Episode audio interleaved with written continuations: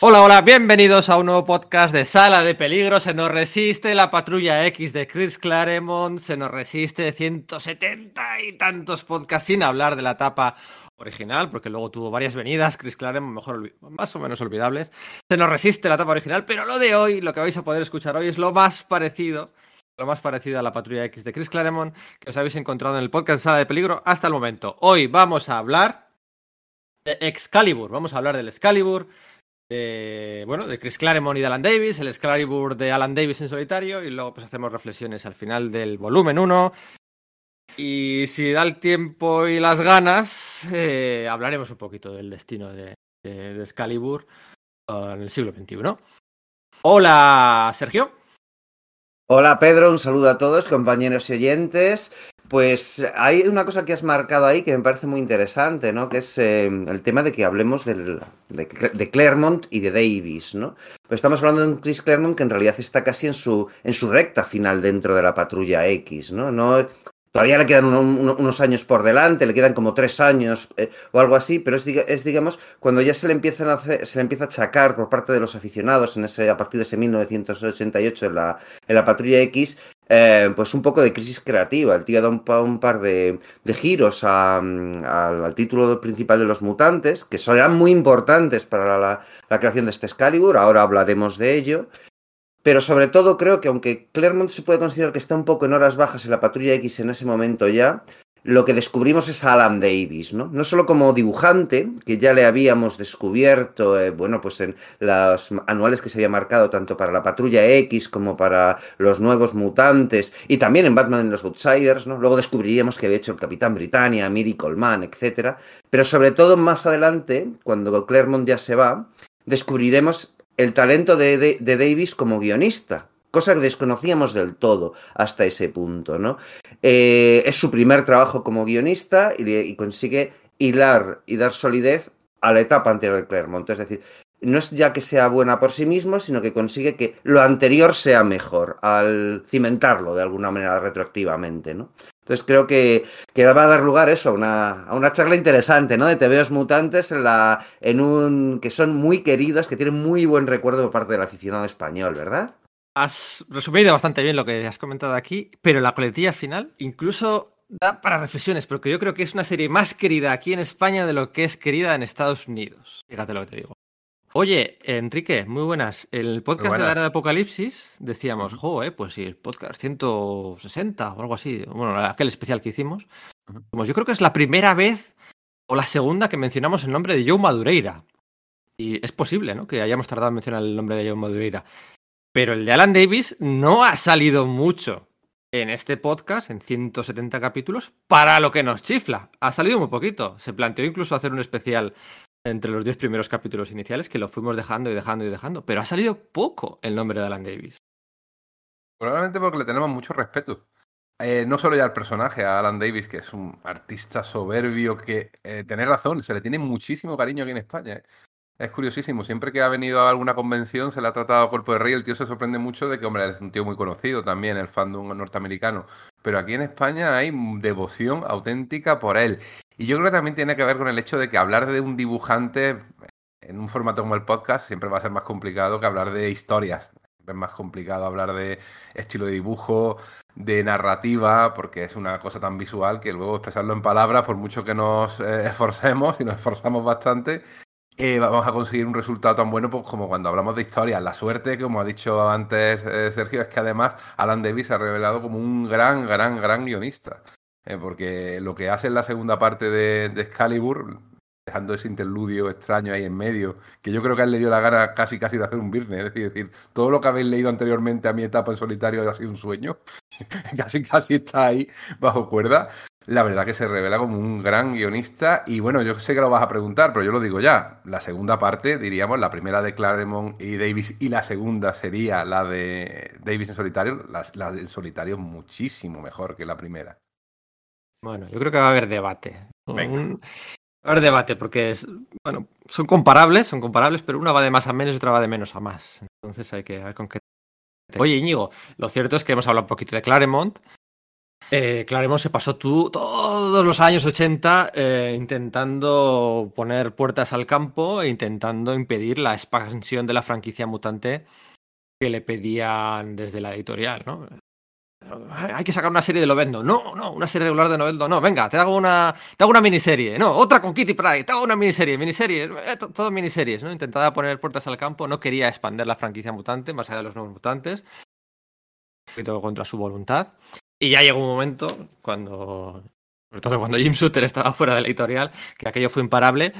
Y en, el, en, en, en aquel verano de 1988 ya la expansión fue, fue, impresionante porque es que debutaron Excalibur y debutado la serie regular de Lobezno también, eh, con un mes de diferencia, ¿no? Eh, es un Chris Claremont en... Claremont dijo, claro, todo para mí, todo para mí también, ¿no? Es un... Voy a no, podía, no, podía, permitir que el resto de gente tocara a sus niños, que tocara a sus hijos, tenía que llevarles él, aunque, aunque a veces no llegara todo. Sí, sí, sí, se llevó a la patrulla X a Australia y la, las dio por muerta, ¿no? Para que nadie pudiera usarlas, ¿no? Ningún otro guionista del universo Marvel las pudiera usar. No están muertos, solo las puedo escribir yo. Eh, pero bueno, quedaba todavía 3-4 años. Un Claremont en horas bajas, un Claremont inspirado? ¿Qué, qué, qué, qué, es lo que te inspira este, no, este no, no, no, creo que fuera un Claremont en horas bajas, porque seguía teniendo un montón de buenas ideas y seguía teniendo un montón de oficio, eh, sobre todo en las caracterizaciones, en, en, ser historias de personajes. Y este Excalibur es una historia de cinco personajes. Las amenazas a las que se enfrenta este Excalibur no son particularmente memorables, pero lo que nos importa, y quizá el secreto, uno de los secretos, de por qué en España triunfa tanto y, y nos gusta tanto a los de nuestra generación, es que es una historia de los personajes, de, de, de Kitty, de Megan, de Brian, de Kurt y de, y de Rachel. Entonces no creo que sea en horas bajas, lo que sí que es cierto es que ya por acumulación se le notan mucho sus fetiches. Chris Claremont eh, está claro, o sea, tiene TikToks, es como siempre decimos, tiene muchos TikToks, pero es que además de sus TikToks, uno de los más relevantes de sus tics es que se le nota lo que le va. Y se nota que de poner la dominación, el bondaje, el body horror, el control mental. Y entonces los, aquí en, en Excalibur. Los, los, es, los, esclavistas alienígenas eh, de piel azul. Bueno, tío. Sí, sí. Es mía. Te voy a hacer mía en cuerpo, mente y alma. Pues eh, esos no. fetiches de Claremont aquí son todo el rato sin parar. En todos los números, uno u otro o todos a la vez.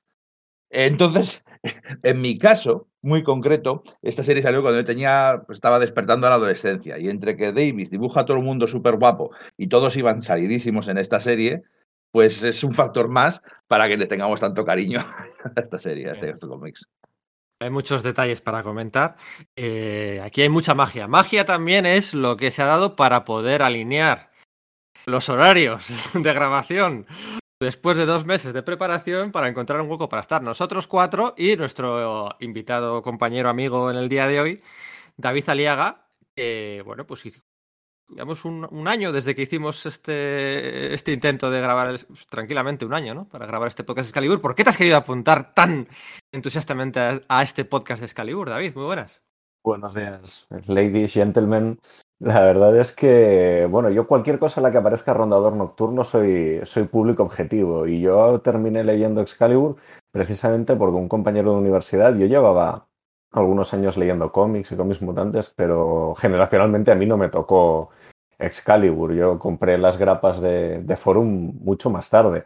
De hecho, la, las compré después de haberlo, de haberlo leído, pero soy un compañero de la facultad hablando de mutantes que me gustaba Rondador y un momento en el que me dice, oye, pero tú no has leído Excalibur. Y, la verdad es que no, y me pasó aquellas grapas de, de Forum que, que, me volaron la cabeza. Era algo muy distinto al, al tipo de cómic que yo estaba leyendo en ese momento. Además, ¿no? Pues adolescente proyecto intelectual de izquierdas intensito, pues yo leía cosas como con mucha amiga y muy intensas, ¿no? Y de pronto esto me pareció súper fresco, súper divertido. Aparecían mutantes o personajes del mundo mutante que yo no, no conocía. Y, me fascinó. De hecho, casi Rondador es lo de menos en, Excalibur. A mí de Excalibur quien terminó gustándome de verdad era Megan. Me parecía que era el personaje más interesante del, del conjunto. Y bueno, es una serie que sí, que aunque no me cogió generacionalmente en esa etapa, también le tengo mucho cariño porque fue, yo creo, el, el descubrimiento de otro tipo de cómic dentro de, del mundo Marvel, ¿no? Con todo ese humor, eh, a veces un punto infantil, ¿no? Yo creo que tiene una parte de, de, ese humor que todos alabamos de Excalibur, que ha envejecido un poco mal, pero luego tiene también toda esa socarronería british que nos gusta pues, en Hellblazer cuando lo escribe Ennis o Delano, ¿no? Tiene un poco de mala baba también en, en cómo se observan los británicos a sí mismos en este TVO. Y bueno, pues por ahí también, ¿no? Toda la cosa del, del, multiverso que ha estado tan de moda y las versiones de personajes. Bueno, pues aquí tenemos un montón de versiones del Capitán Britannia, ¿no? Cuando le hacen ese juicio. Bueno, ya, ya hablaremos, pero que hay muchas cosas que en los últimos años parece que con el universo cinematográfico hemos descubierto la sopa de ajo Marvelita y que aquí ya estaban todas esas cosas finales de los 80 y, de los 90. Que eso igual también por ahí tiro el cable para que sigamos hablando. Esto también es un cómic de los 90, de alguna manera. Sí, bueno, los 125 números de Excalibur van desde verano del 88, aunque el especial inaugural sale en Navidad del 87. El verano del 88 son 125 números, son prácticamente 10 años hasta el 98, ¿no? Donde ya regresan a, a los X-Men.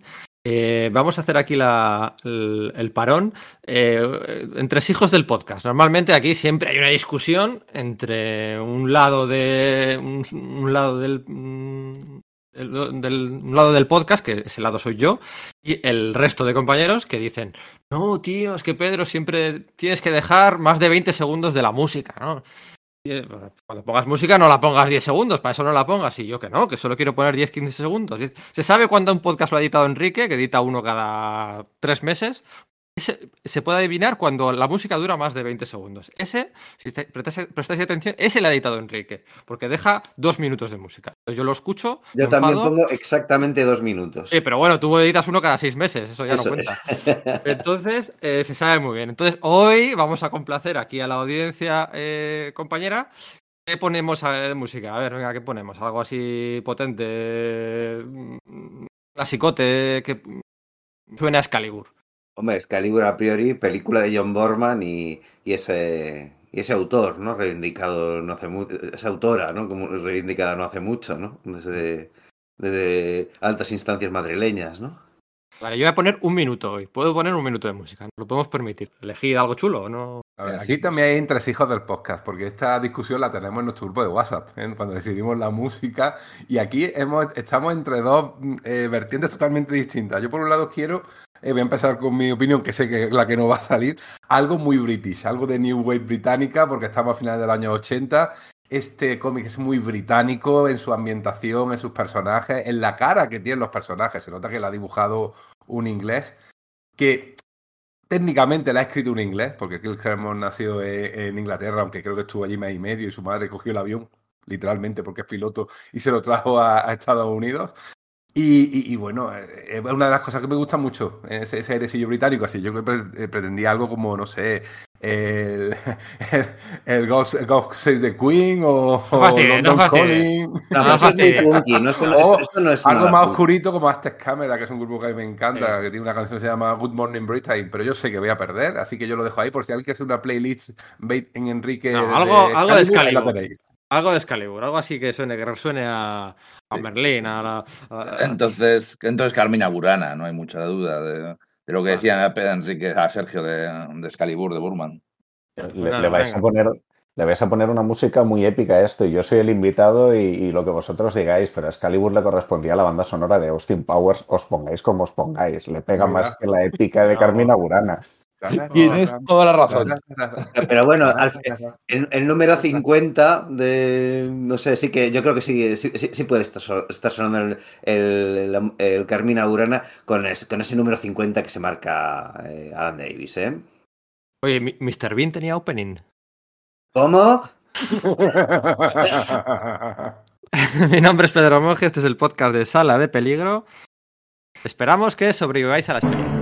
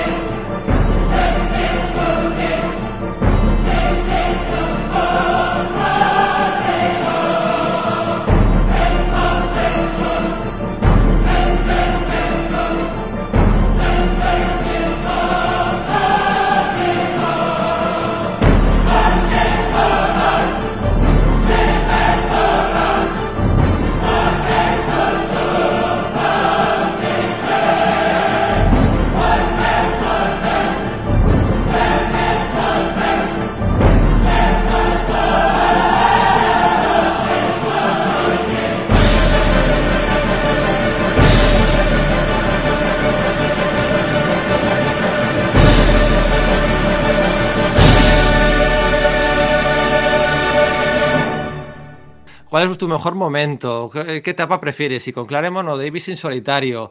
Eh, ¿Cuándo lo empezaste a leer? Eh, la mejor forma de sintetizar todos estos pensamientos es con una misma pregunta. ¿Qué significa Excalibur para vosotros? Para mí son un grupo de amigos que descubrí cuando me acercaba a la adolescencia y son una de, las, de esas series que empiezas a seguir número a número, grapa a grapa. Eh, no como cuando eres un niño que compras una grapa de una y, y luego siete números después y vas saltando y compras lo que te compran, sino cuando ya de verdad te dan tu paga y te vas y dices, ¿qué me voy a comprar? Pues mi prioridad es comprar esta serie, Excalibur, y Factor X, o Los Vengadores Costa Oeste, o lo que sea. Es una de esas series tan especiales. A mí la auténtica pregunta no es si, si con Clermont o sin Clermont, sino con Paul Niri o, o con... Eh, O con- bueno, yo, creo que no hay duda, ¿no? Ahí, con Mark Farber o con Paul Niri, no hay duda. Mm. Yo Yo creo que. yo con Paul ni- Niri, ¿eh? Sí, sí, Mm. yo también. Bueno, Ah, a pues yo no. Yo soy más de Mark Farmer- ¿eh? A mí me gustan los dos al mismo nivel, sí, es curioso. De verdad que sí, ahí sí que no- me estaría totalmente perdido a la hora de, de pronunciarme. ¿eh? O sea, los dos me gustan muchísimo al mismo nivel. O sea, que les diferencio, por supuesto, pero de verdad que no. que- no- siempre, siempre me he perdido con eso, con quién me gusta más. No, no, ahí. O sea, mm, al, al- al mic- a la micra de gramo estoy al, al mismo nivel de disfrute con ambos. Sí, sí, sí. A ver, para mí los dos son soberbios, pero yo sí me gusta más Mark Farmer. Le da más solidez al dibujo, más gravedad. Es más gravita. Eh, pero vamos, que son los dos un artistazos, vamos. No tiene tampoco mucho sentido ponerlo a, a- a luchar. Lo que pasa que aquí, eh, o sea, Mark Farmer en otros trabajos como eh, eh, Clavo o Los Cuatro Fantásticos El Fin o, bueno, no sé, tantos otros, yo creo que aquí eh, los números concretamente de Excalibur que hace Alan Davis solo, yo creo que era bastante boceto suelto el Alan Davis. Yo creo que Mark Farmer le acaba más los lápices de lo que le acababa Paul Neri, ¿no? Yo creo que Alan Davis al principio acababa más sus bocetos y Paul Neri le daba un toquecito simplemente. Y luego Mark Farmer yo creo que hace más trabajo pesado. De hecho, hay páginas, hay páginas firmadas por Mark Farmer, o sea, que vienen acreditadas, aunque casi no las distingues. Se nota, se nota, ¿no?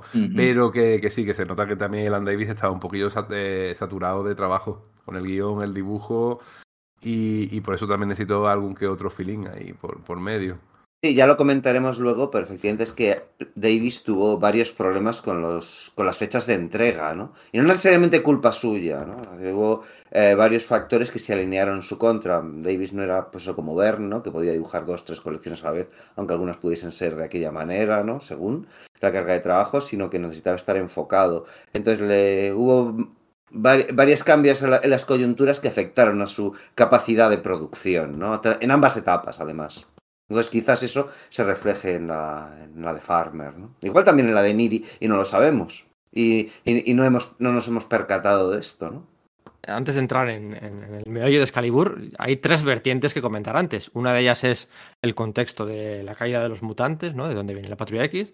Otra de ellas es el contexto del Capitán Britannia, de dónde viene todo esto, ¿no? Incluso con Alan Davis. Y otro contexto es el del propio Alan Davis, ¿no? Yo creo que hay que comentar esas tres cosas antes de meternos en, en harina. Pero eh, como reflexión global de Excalibur, no tiene una gran saga, a la altura de Días de eh, Fénix Oscura, a la altura de, bueno, no sé, el, llamado juicio de, Redrit- de Galactus, a la altura de, la, caída, del el asalto de los amos del mal a la mansión. no tiene una gran saga, no tiene una gran muerte, la muerte de la que se habla durante años, no tiene una gran portada, bueno, sí, portadas, la del número uno, la de Rondador Nocturno, como Warlord, pero no tiene una portada que ha sido requete homenajeada posteriormente durante siglos, no tiene un gran cliffhanger del primer número, no, o casi ningún número, no tiene un gran...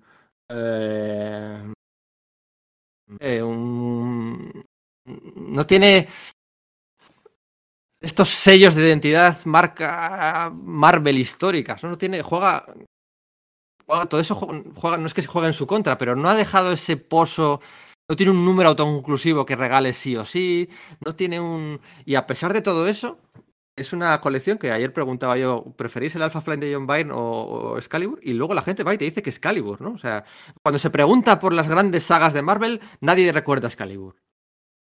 Pero cuando preguntas por Excalibur, todos te dicen una gran saga Marvel. Ahí sí. es como irónico, es curioso, ¿no?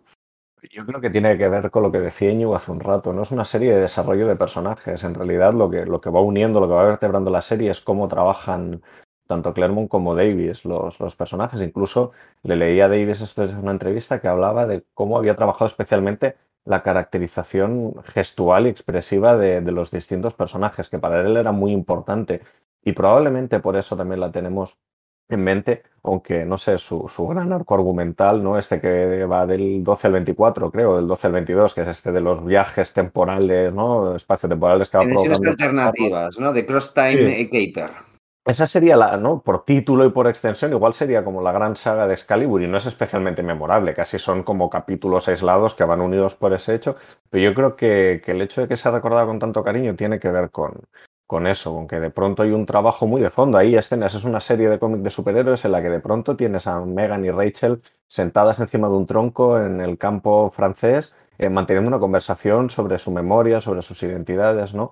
Entonces, quizá esos personajes que habías visto en otra parte y que te, te gustaban tanto, pues aquí tienen, ¿no? Puedes acceder a esa intimidad de ellos o a cómo, a cómo son por dentro y, y, eso lo hace memorable, pero sí estoy de acuerdo con, contigo, Pedro, que no tiene muchos de esos ingredientes que nos, que nos ganan de muchas series, ¿no? Lees el número uno de Excalibur y te puede interesar, pero tampoco es, ¿no? No es el número uno de los Thunderbolts, por ejemplo, ¿no? No acaba de esa forma. Bueno, tiene un, gran punto, tiene un, gran punto, de entrada, ¿eh? La novela gráfica eh, es, es, muy buena, ¿eh? Es una el forma de... El Special Edition, dices, ¿no?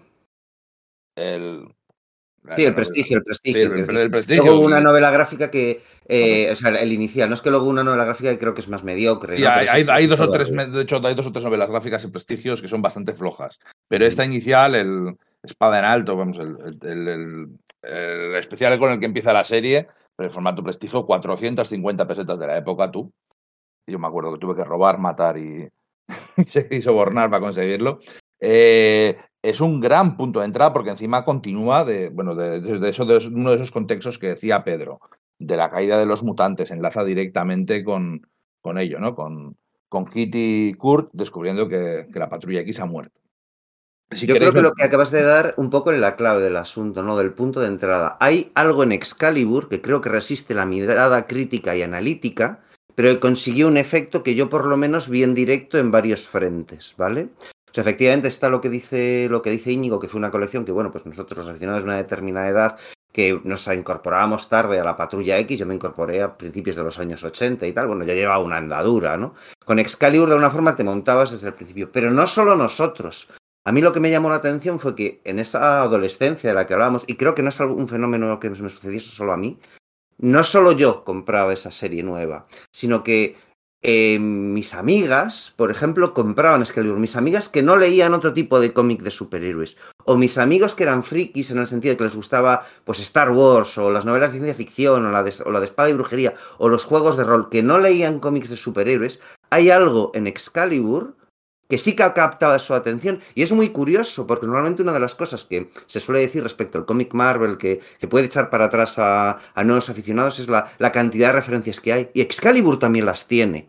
¿Vale? Excalibur viene de un contexto muy complejo, al que habéis hablado, de la caída de los mutantes. A su vez está muy basado en el Capitán Britannia, que además había sido publicado en el Reino Unido, no había sido reeditado en Estados Unidos, por lo cual aquí en España no vimos hasta mucho tiempo después y que sin embargo debe tener algo, una capacidad de síntesis que era capaz de suscitar interés en gente que ni siquiera, digamos, de los, de los tarados que somos nosotros lectores de los cómics de superhéroes habituales, ¿no? sino de un público más generalista.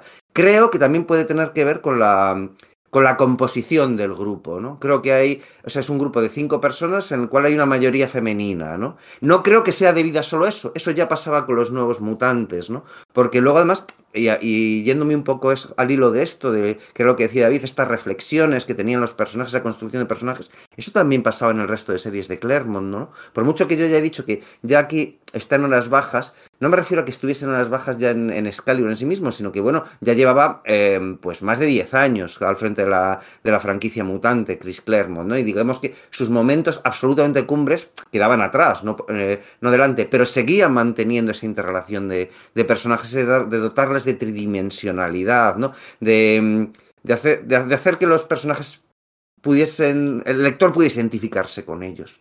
Y hay algo ahí que cuando me, he releído he tratado de localizar y no he sido capaz de hacer. Supongo que también tiene que ver mucho el estilo gráfico de Davis. Y entonces genera una sinergia que, que a mí por lo menos no he sido capaz de, de descifrar por qué, pero recuerdo verlo, y no solamente en mi grupo de amigos, sino luego hablando con gente muchos años después, hablando con, otra gente, sí, gente que también leía Excalibur y que no tenía, que una vez se fue de Davis, pues dejó de, de leer teorías de superhéroes.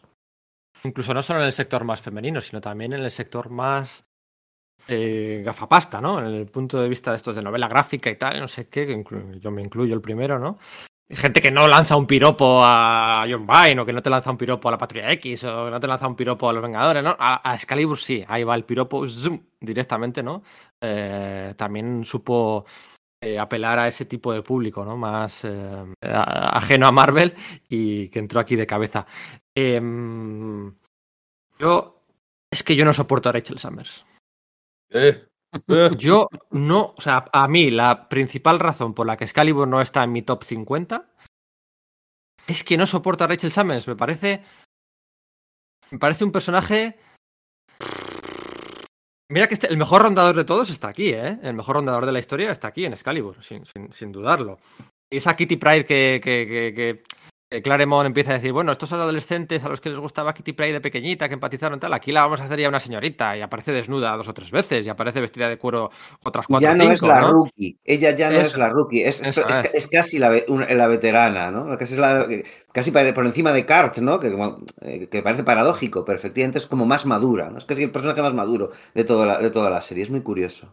Es, es toda una declaración de intenciones. No, mira, sale desnuda, tal, no. eh, pierde, el, pierde el uniforme como dos o tres veces, tío. O sea, y, y, no, ahora le visten de cuero, tal. O sea, es un mensaje a navegantes, ¿no? Mira, esto va de. Ya no es la Kitty aquella, ¿no? Y me chifla Capitán Britannia y demás, pero con, con, con Rachel Summers no puedo y me, me, me, echa para atrás toda la serie. Es un personaje demasiado poderoso, eh, eh, vuelta la muela al trigo con la, la fuerza Fénix, para arriba, para abajo, todo el rato ahí. Y luego los números después de Alan Davis, eso cuando viene Galactus, que son unos números dibujados como una eh, no puedo con Rachel Summers. Es la que me saca todo el rato de. Además de que no puedo con las alineaciones de 5. Los grupos de superiores de 5 no puedo eso, con ellos. Eso ya son fetiches tuyos que te No, bueno, vale, sí. Pues di- dime un grupo de 5 que mole. Eh, Factor X de Walt Simonson. Y, Eh, y Luis Simonson, claro. Nest, Nest Wave. Los Vengadores Costa Oeste originales. Los Vengadores Son muy Costa buenos. Oeste aparte, eso sí. Eso sí, aparte. Ay, no, vale, sí, los Vengadores. Pero dime un grupo de 5 que. que, que... A ver, la, la, la verdad que el La, 7 es la el número con- fetiche. la patrulla condenada. He dicho que mole, he dicho que mole. La mola. Eh, es verdad que el 7 es el número fetiche para, para los grupos de superhéroes. Por eso los Vengadores se me quedaron tan cojos en la película cuando eran 6, ¿no? Dices tú, no, no, aquí, aquí, porque tienen que ser impares. Eso es lo importante. Que tiene que ser un número impar para poder crear tensión y crear triángulos. Y aquí esto está hecho perfecto. Yo creo que va muy bien. Luego es verdad que empieza a meter Claro. personajes Alan Davis de, de creación propia que luego eran muy chulos, muy vistosos, pero luego quedaron en, en nada. Nadie supo utilizarlos. Pero aquí la dinámica está muy bien y Rachel está muy bien. Rachel es, eh, además es una Fénix muy confiada en su poder, pero que a- está buscando su identidad. El problema con ella es el problema que tengo con toda la etapa de Claremont, que le van dando vueltas a lo mismo. Es que en una saga Claro. se transforma, eh, es poseída y se transforma en una especie de avatar de la muerte. Porque se mete en un robot o no sé qué historia, en fin, una cosa un poco un circunloquio muy extraño que hace ahí Claremont. Y en la siguiente se transforma en un maniquí que además se va a casar con un demonio, recordando un poco a, la boda aquella de Kitty con Calibán, además. O sea, ¿por qué siempre está haciendo lo mismo con los personajes? Los están poseyendo, los están poseyendo. Los malos son los, los eh, lobos estos de guerra, que lo que hacen es quitarte la piel y ponérsela a ellos y así también, pues como si fuera una especie de posesión. Los, tropos de Claremont están aquí, pero elevados al cubo. Y además mm, cansan. A mí llegaron a cansarme. Igual que todas estas tierras alternativas, una y otra vez con lo mismo, una otra vez. Mira que las dibuja bien Davis. Pero se me hizo de larga esa etapa. O sea que a mí los problemas no los tengo con los personajes, al revés. Es una serie de personajes que a mí me recuerdan muchísimo, no solo ya a la patrulla X de Claremont y Virne, sino a los titanes. A los titanes de Pérez y Wolfman, por la razón de que los conflictos surgen de los personajes. Igual que los titanes se forman porque eh, Raven está buscando gente para luchar con su padre, conflicto padre-hija, de repente te creas un grupo de superhéroes. Aquí todo eh, tiene que ver con los conflictos internos de los personajes. Kitty que está destrozada porque eh, ha muerto la patrulla X, Rondador igual, ambos están heridos porque en la masacre mutante, pues fueron heridos por los merodeadores estos, como se llamaran. Eh, total, eh, luego tienes el problema de, del alcoholismo, que está bastante bien tratado, pero que se estanca, pero se estanca, no le da, no le da cierre, está ahí, y de vez en cuando se acuerda y lo vuelve a sacar, y luego parece que ya no bebe, y luego vuelve a beber, ese es el problema. Siempre se ha hablado de, los- de los cabos sueltos de Claremont, más bien que, que cabos sueltos son tramas no resueltas. Son un montón de tramas que va dejando ahí y que no resuelve. Pero yo con eso no tengo ningún problema. Yo lo que tengo Yo problema sí. es cuando se repite. Cuando se repite a sí mismo. Ahí Muchísimo. sí que tengo problemas. Y con Rachel está todo el rato Pero repitiéndose. Rachel, curiosamente, curiosamente, la etapa con Romita Jr. no te quiero recordar que no te gusta demasiado. Y ahí No, es donde brilla, es donde brilla Rachel, es la etapa de Rachel. Yo la leí hace poquito y jo, es un personaje del que me volví a enamorar una vez más. A mí sí que me gusta. O sea, tiene sus ¿cuántas veces tiene Capitán Britannia una, una escena de celos? Una y otra vez, una y otra vez. Y aquello no lo resuelven, no lo resuelven.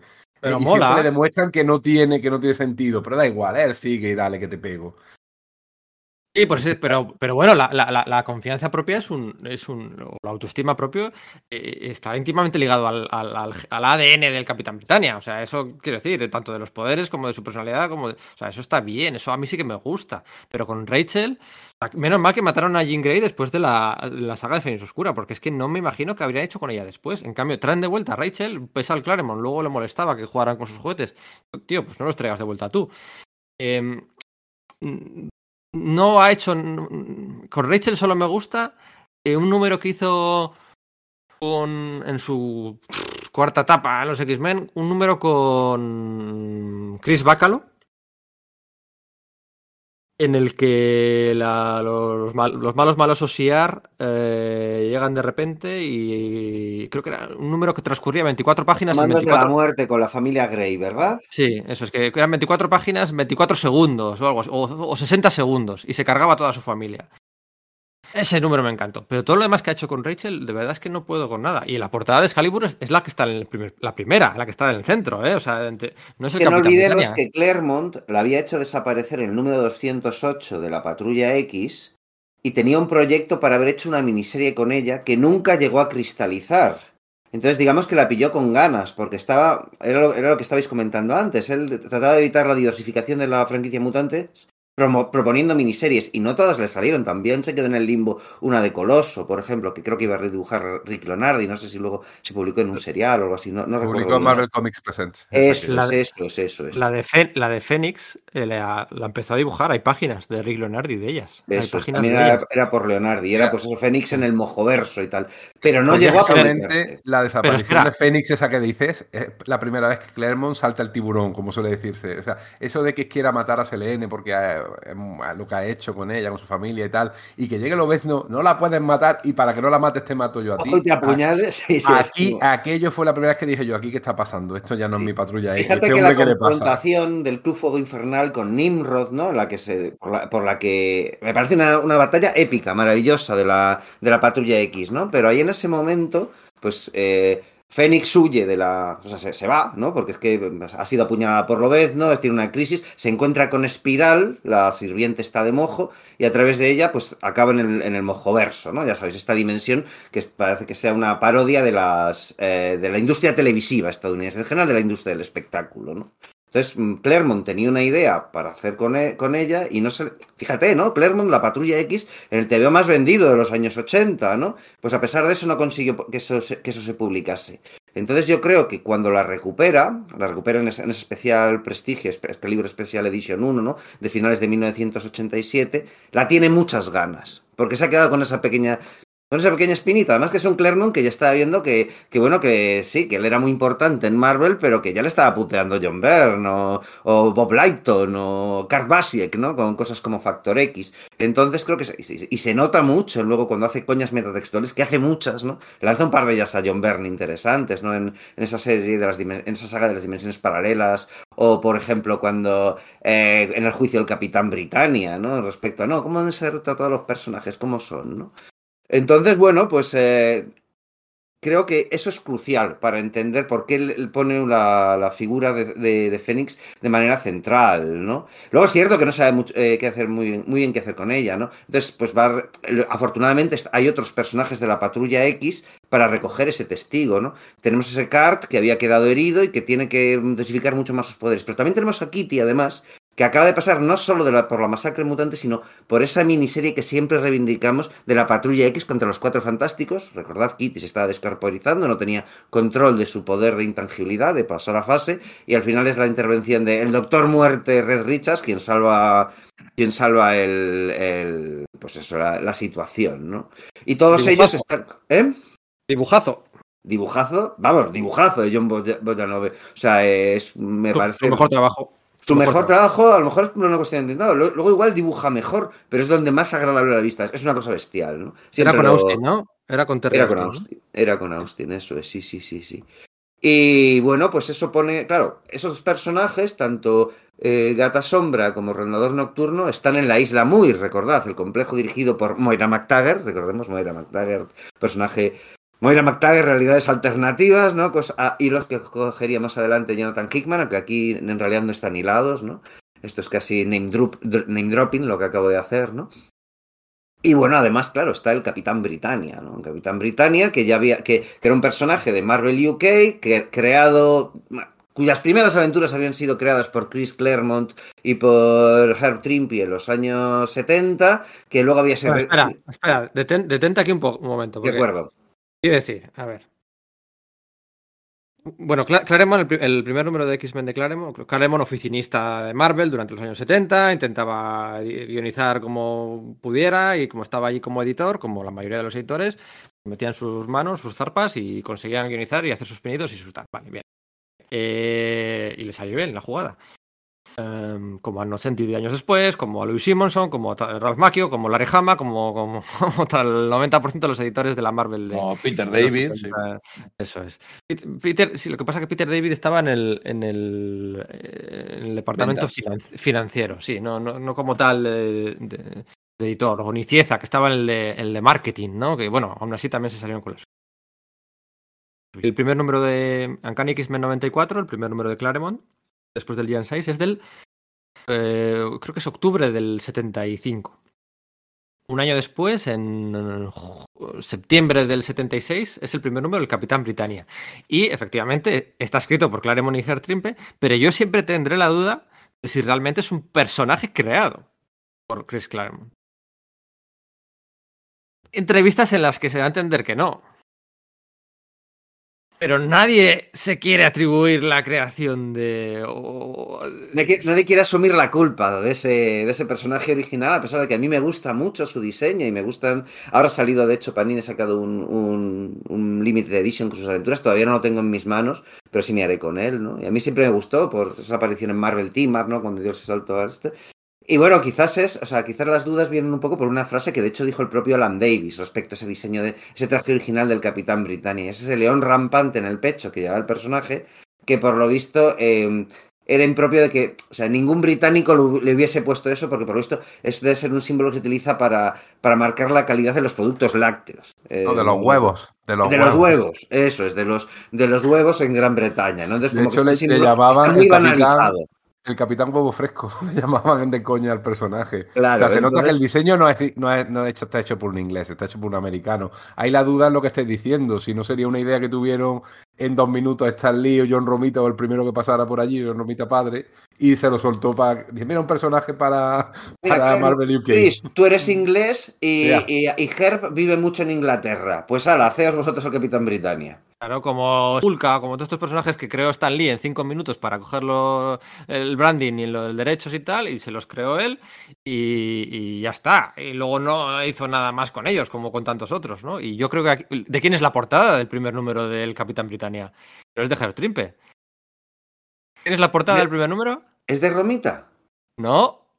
De Larry Esto- Lieber, Larry Lieber. Esto apoya mi teoría de la conspiración. O sea, el hermano es- de, de Stan. Sí, sí, sí, sí, no había caído, claro. Larry Lieber estuvo bastante metido en, en esto, sí, sí. De- Larry Lieber, efectivamente. Ese diseño que tanto le gusta al community manager de Panini y que, que, bueno, pues que para mí no es el mejor. Para mí el mejor es el, el, el el otro, ¿no? Del Capitán Britannia. Entonces, bueno, pues creado por Claremont, no lo sé, no, lo sé. Pero lo cierto, Claremont tampoco creó a todos los personajes de la Patria X, fueron el Gen 6 de Len Wayne y de. ¿Se repite la historia? ¿No se repite? ¿Era un becario todavía? Recién... Bueno, no sé, no sé, no sé. Yo es que no creo que fuera Claremont. Pero bueno. Eh, en cualquier caso, él sí que guionizó sus primeras aventuras y su ingreso oficial en los cómics americanos con aquel Marvel Team Up eh, 65-6. No recuerdo el número, pero efectivamente fue uno de los de cuando, cuando estaba bien avenido con ¿No John fue, Byrne. ¿No fue un anual? No, fue un, un Marvel Team Up, eh, un, un ¿Sí? número regular, yo creo, ¿no? Aquí lo que pasa es que se publicó en un especial, igual por eso tienes esa, esa percepción, un Ah, vale, especial verano o algo así. Pero yo creo que fue dentro de la colección regular de Marvel Team Up. No tengo el dato delante, pu- pu- igual tienes tu razón, ¿eh? O sea, es decir, eh, 65. Perdona, el número 75, ¿verdad? Mm. 65, 65. 65 era el que decías, ok. Vale, pues eh, entonces, sí, a él, bueno, pues lo, lo saca en, en los cómics eh, eh, norteamericanos. Recordemos, el Capitán Britannia, digamos, tenía su propia colección en el Reino Unido. Luego, bueno, pues eh, eh, se cancela, acaba ap- apareciendo como personaje secundario en una tira del en el serial del, del Caballero Negro, ¿no? Y bueno, pues vuelve a principios de los años 80, vuelve a ser rediseñado por ese joven Alan Davis, ¿no? Que es un, bueno, pues un nuevo talento que hay en Inglaterra. Y aunque pues, las primeras aventuras son con Dave Thorpe, con ese nuevo diseño de personaje, el Capitán Britannia, pronto lo coge Alan Moore, re- recrea totalmente el personaje y a Claremont eso le chifla. De hecho, se cuenta una anécdota, ¿no? Que por lo visto estaba Claremont de gira eh, a principios de los años 80, debe ser el año 84 o algo por el estilo. ¿eh? En, el Reino Unido le están entrevistando en la librería Forbidden Planet. No tengo localizado de dónde viene esa anécdota, es algo que he oído y no he conseguido localizar, ¿vale? Pero están entrevistando en la, librería especializada de Forbidden Planet y en ese momento pasa por ahí Alan Moore, le dice, oye, que nos acaban de dar el premio Eagle. Y entonces luego la entrevista eh, con- eh, continúa siendo una entrevista a los dos, que les han dado el, el premio compartido, el, el premio Eagle de mejor guionista, ¿no? Y el Ujú. Claremont es un gran fan del trabajo de Alan Moore en el Capitán Britannia y de hecho empieza a introducir elementos de, de esos cómics que se están publicando en, en el Reino Unido, no en los Estados Unidos, como al a Jim Jaspers, ¿no? Aparece en el juicio de Magneto del número 200. Empieza, eh, tiene intención de hacer cruzar las dos series, pero luego es cuando vienen, bueno, pues los problemas de Alan Moore con Marvel, con los distintos copyrights de, bueno, cómo funcionan los derechos de autor en el Reino Unido, que tiene una legislación distinta a la de con Estados Unidos. Claremont tiene que, que echar un poco, tiene que paralizar sus planes de hacer cruces de ese Capitán Britannia, de las tramas en curso del Capitán Britannia, porque ve que eso no se va a poder eh, republicar en Estados Unidos durante un tiempo. Y luego ya cuando Moore se ha ido y bueno, pues eh, Davis continúa en la serie del Capitán Britannia y tiene una idea de los plots que Moore tenía en mente y son los que le, le comunica Jamie Delano, el tramo final de la etapa de Jamie Delano donde se recupera a Megan, que había sido presentada por Alan Moore en realidad, ¿no? Pues es- pues la verdad es que es bastante sólido, pero Jamie Delano por visto siempre declaró que no que a él no le interesaba mucho el tema superheroico y casi todo son ideas de Alan Davis que le había que había hablado con, con Alan Moore en realidad, ¿no? Con lo cual, recordemos, también había colaborado en Miracle Man, ¿no? Entonces, bueno, pues cuando por fin, digamos que pasa un poco esa tormenta, dice, bueno, esto no se puede reeditar en Estados Unidos. Y empieza a introducir al personaje en los cómics estadounidenses. Pues eso, en, el, en un anual de los X-Men, saca primero a Betsy Braddock, ¿no? La, la hermana gemela de, del Capitán Britannia, o la saca al mismo tiempo, no recuerdo ahora, ahora bien, ¿no? Es en el mismo número. Es el mismo número, Es el, el- el mismo anual de los nuevos mutantes, ¿no? Tienes razón, aparecen ambos al mismo tiempo, sí, señor. Es cuando Mojo le, Mojo le quita los ojos a Betsy, le pone unos ojos biónicos, que será un, Eso un es. subargumento que durará décadas casi.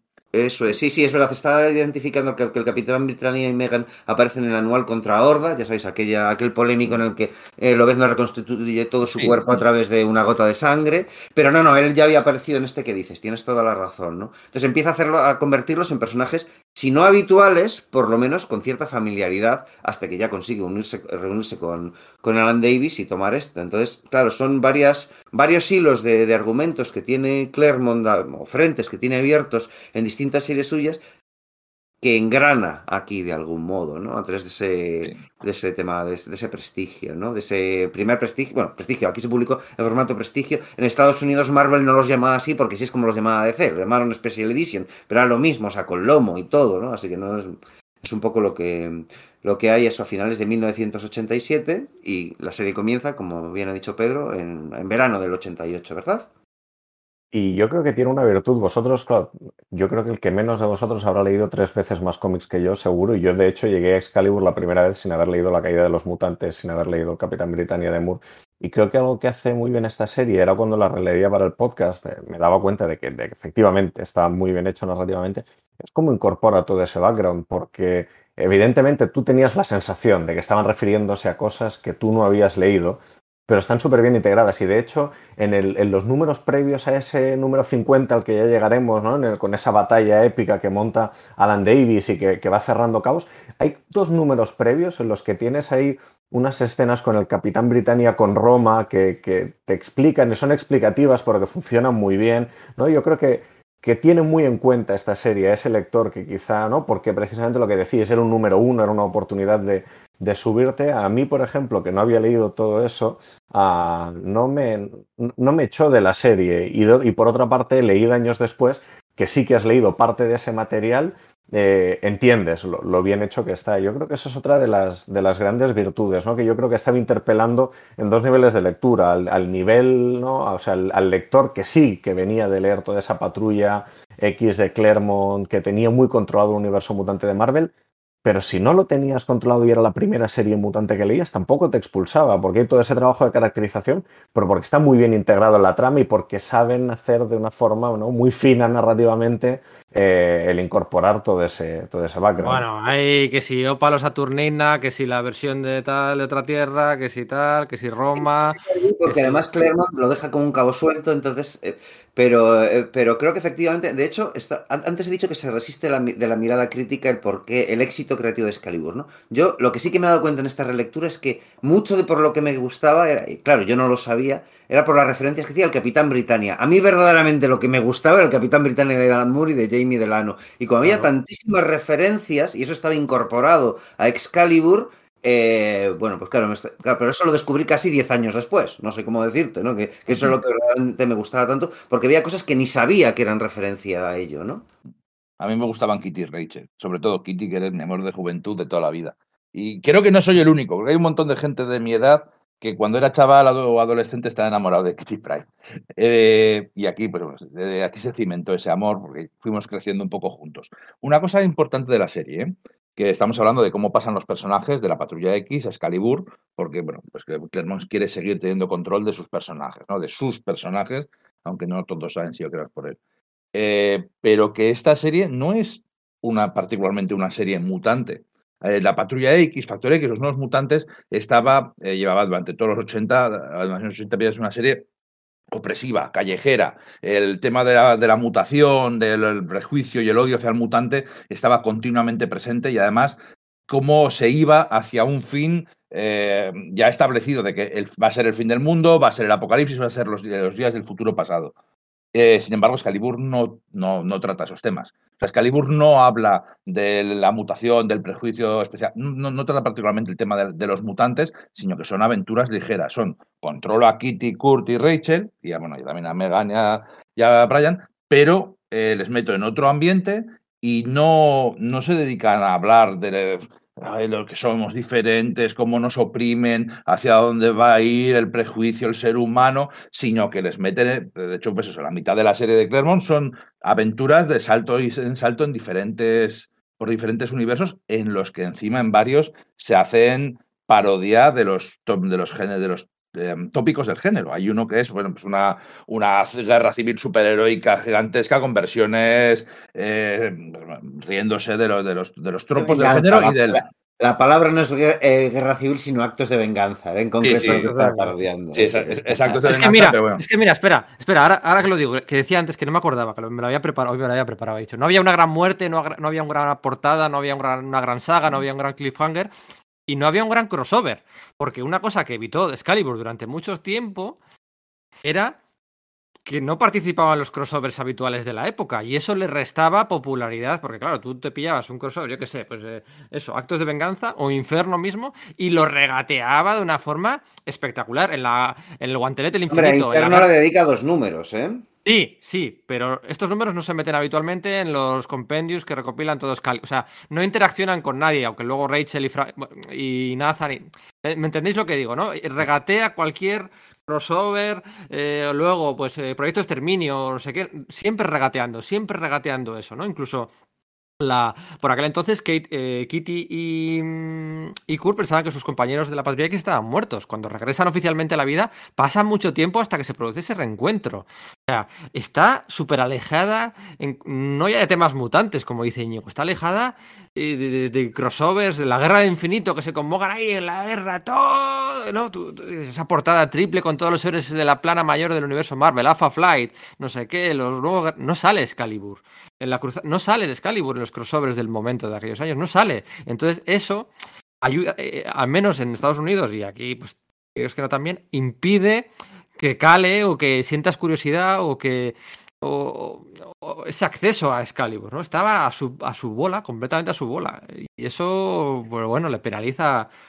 Yo creo que le acaba penalizando en popularidad o en, o en homenajes que se hacen. O los personajes luego no han. O sea, el concepto de Excalibur no se ha recuperado como tal con cariño por, por otras personas que no sean el propio Claremont en, en 25 años, ¿sabes? Ahora, ahora un poquito con esto de.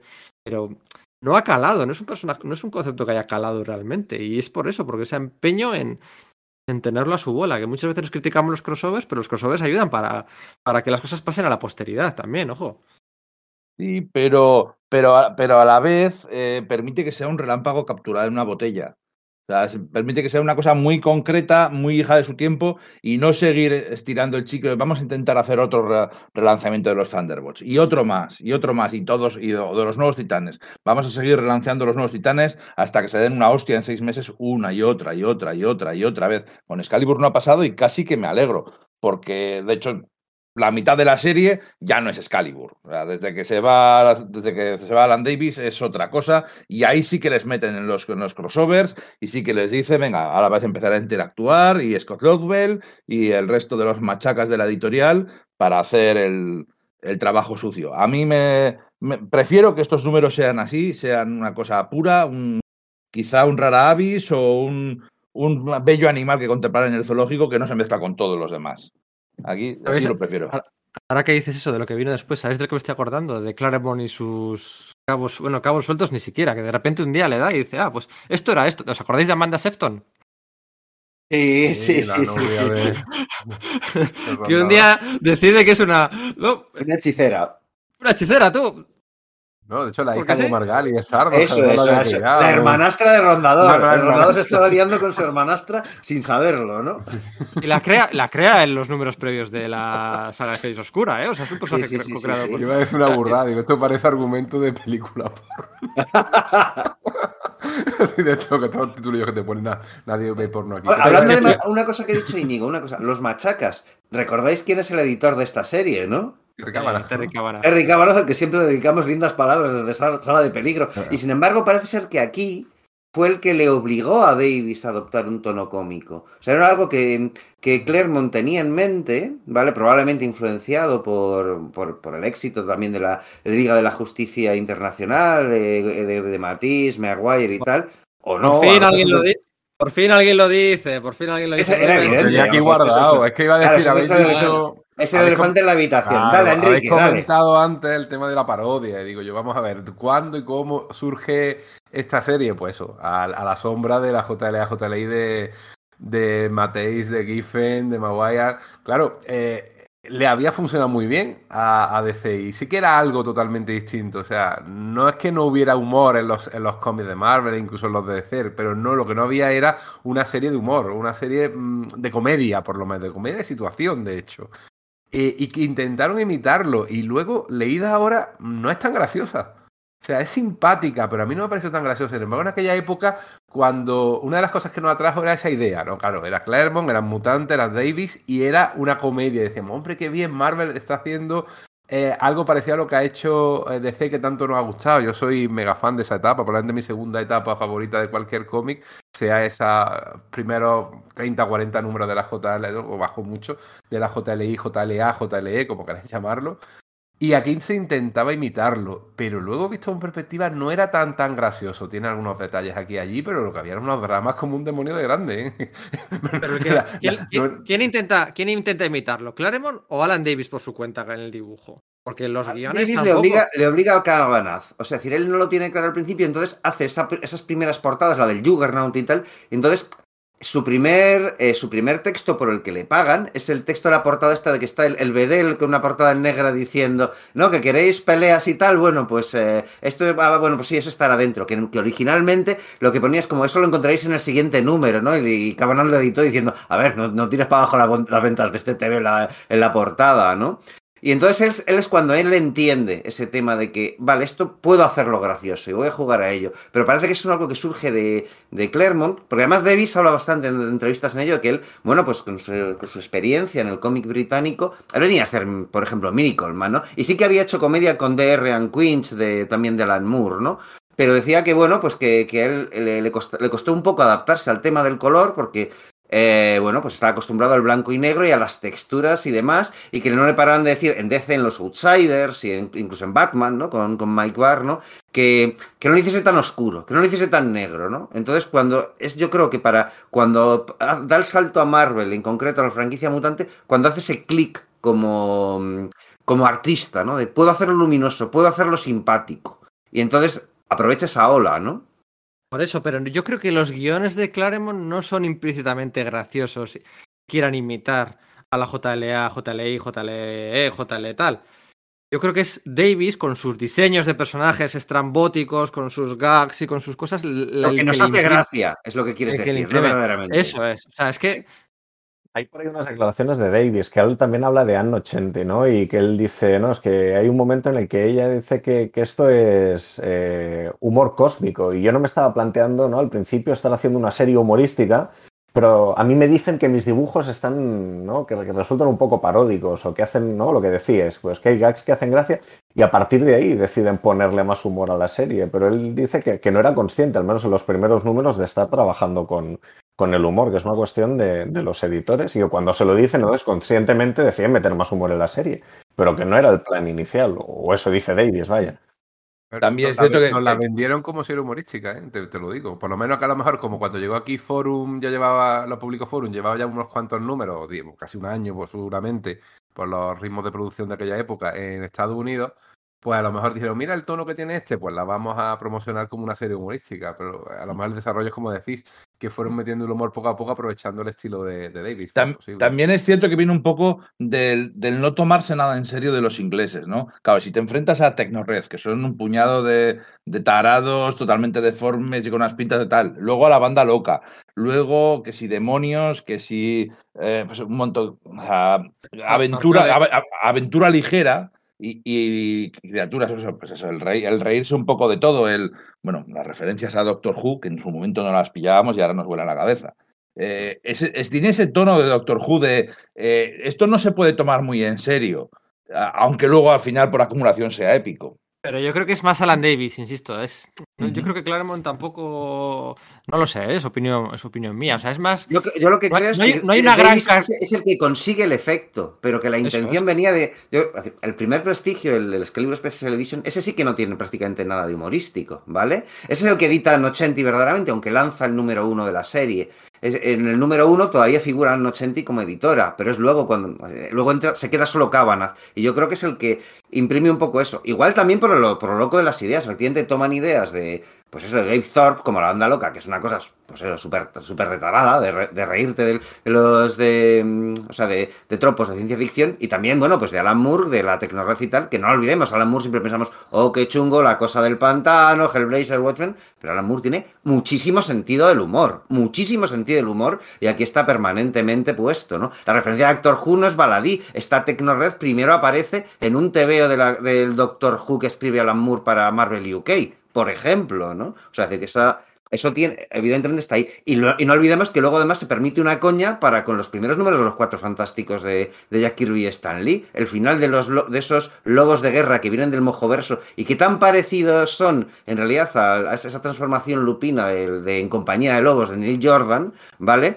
su final acaban en un zoo siendo expuestos porque ¿qué hacemos con ellos, con estos tíos que se camuflan como los demás? Bueno, en vez de hipnotizarlos para convertirlos en vacas, los exhiben en un zoo, pero uno de ellos ha escapado, ¿no? Como, ha pasado, como pasa con los primeros números de los Cuatro Fantásticos. Entonces hay una capacidad de análisis y de reírse del, del propio género que va cobrando su propia inercia. Pero coincido con Enrique, aquí en España se vendió como una serie de humor y recuerdo en esta relectura lo he, lo he, visto, ¿no? Cartas del correo de lector que algún aficionado mandaba alguna imagen de, de pues, diciendo, a ver, esto no iba a ser una, una, un, un TVO de humor y se veía, pues eso, como que a todos agonizando de, entre lágrimas de, ay, yo, la patrulla aquí se ha muerto, ay, que vengo de, mi, mi, mi, de, de días del pasado futuro. Y dice, pero a ver, Claremont, a ver, esto no va a ser de humor, ¿no? Porque se consideraba que no era suficiente para toda la campaña promocional como humorístico que se había hecho, ¿no? No hay un momento, no hay, no te arranca carcajadas, o sea, no te arranca carcajadas, no hay unos grandes chistes, o sea, es un tono meta, caricaturesco,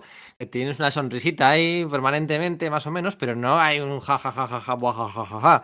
O sea, que no está mal, no tiene por qué ser una copia del otro, pero que tampoco es eso. Pero tiene, ¿no? De antes cuando hablamos, Austin Powers o Mr. Bean, no sé, yo recuerdo esas escenas en las que de pronto el Capitán Britannia, yo creo que va a enfrentarse con esta versión alternativa que viene de una Inglaterra nazi, con este uniforme ¿no? tan marcial, y de pronto se está poniendo el traje y el traje le queda pequeño y no, y no le va bien.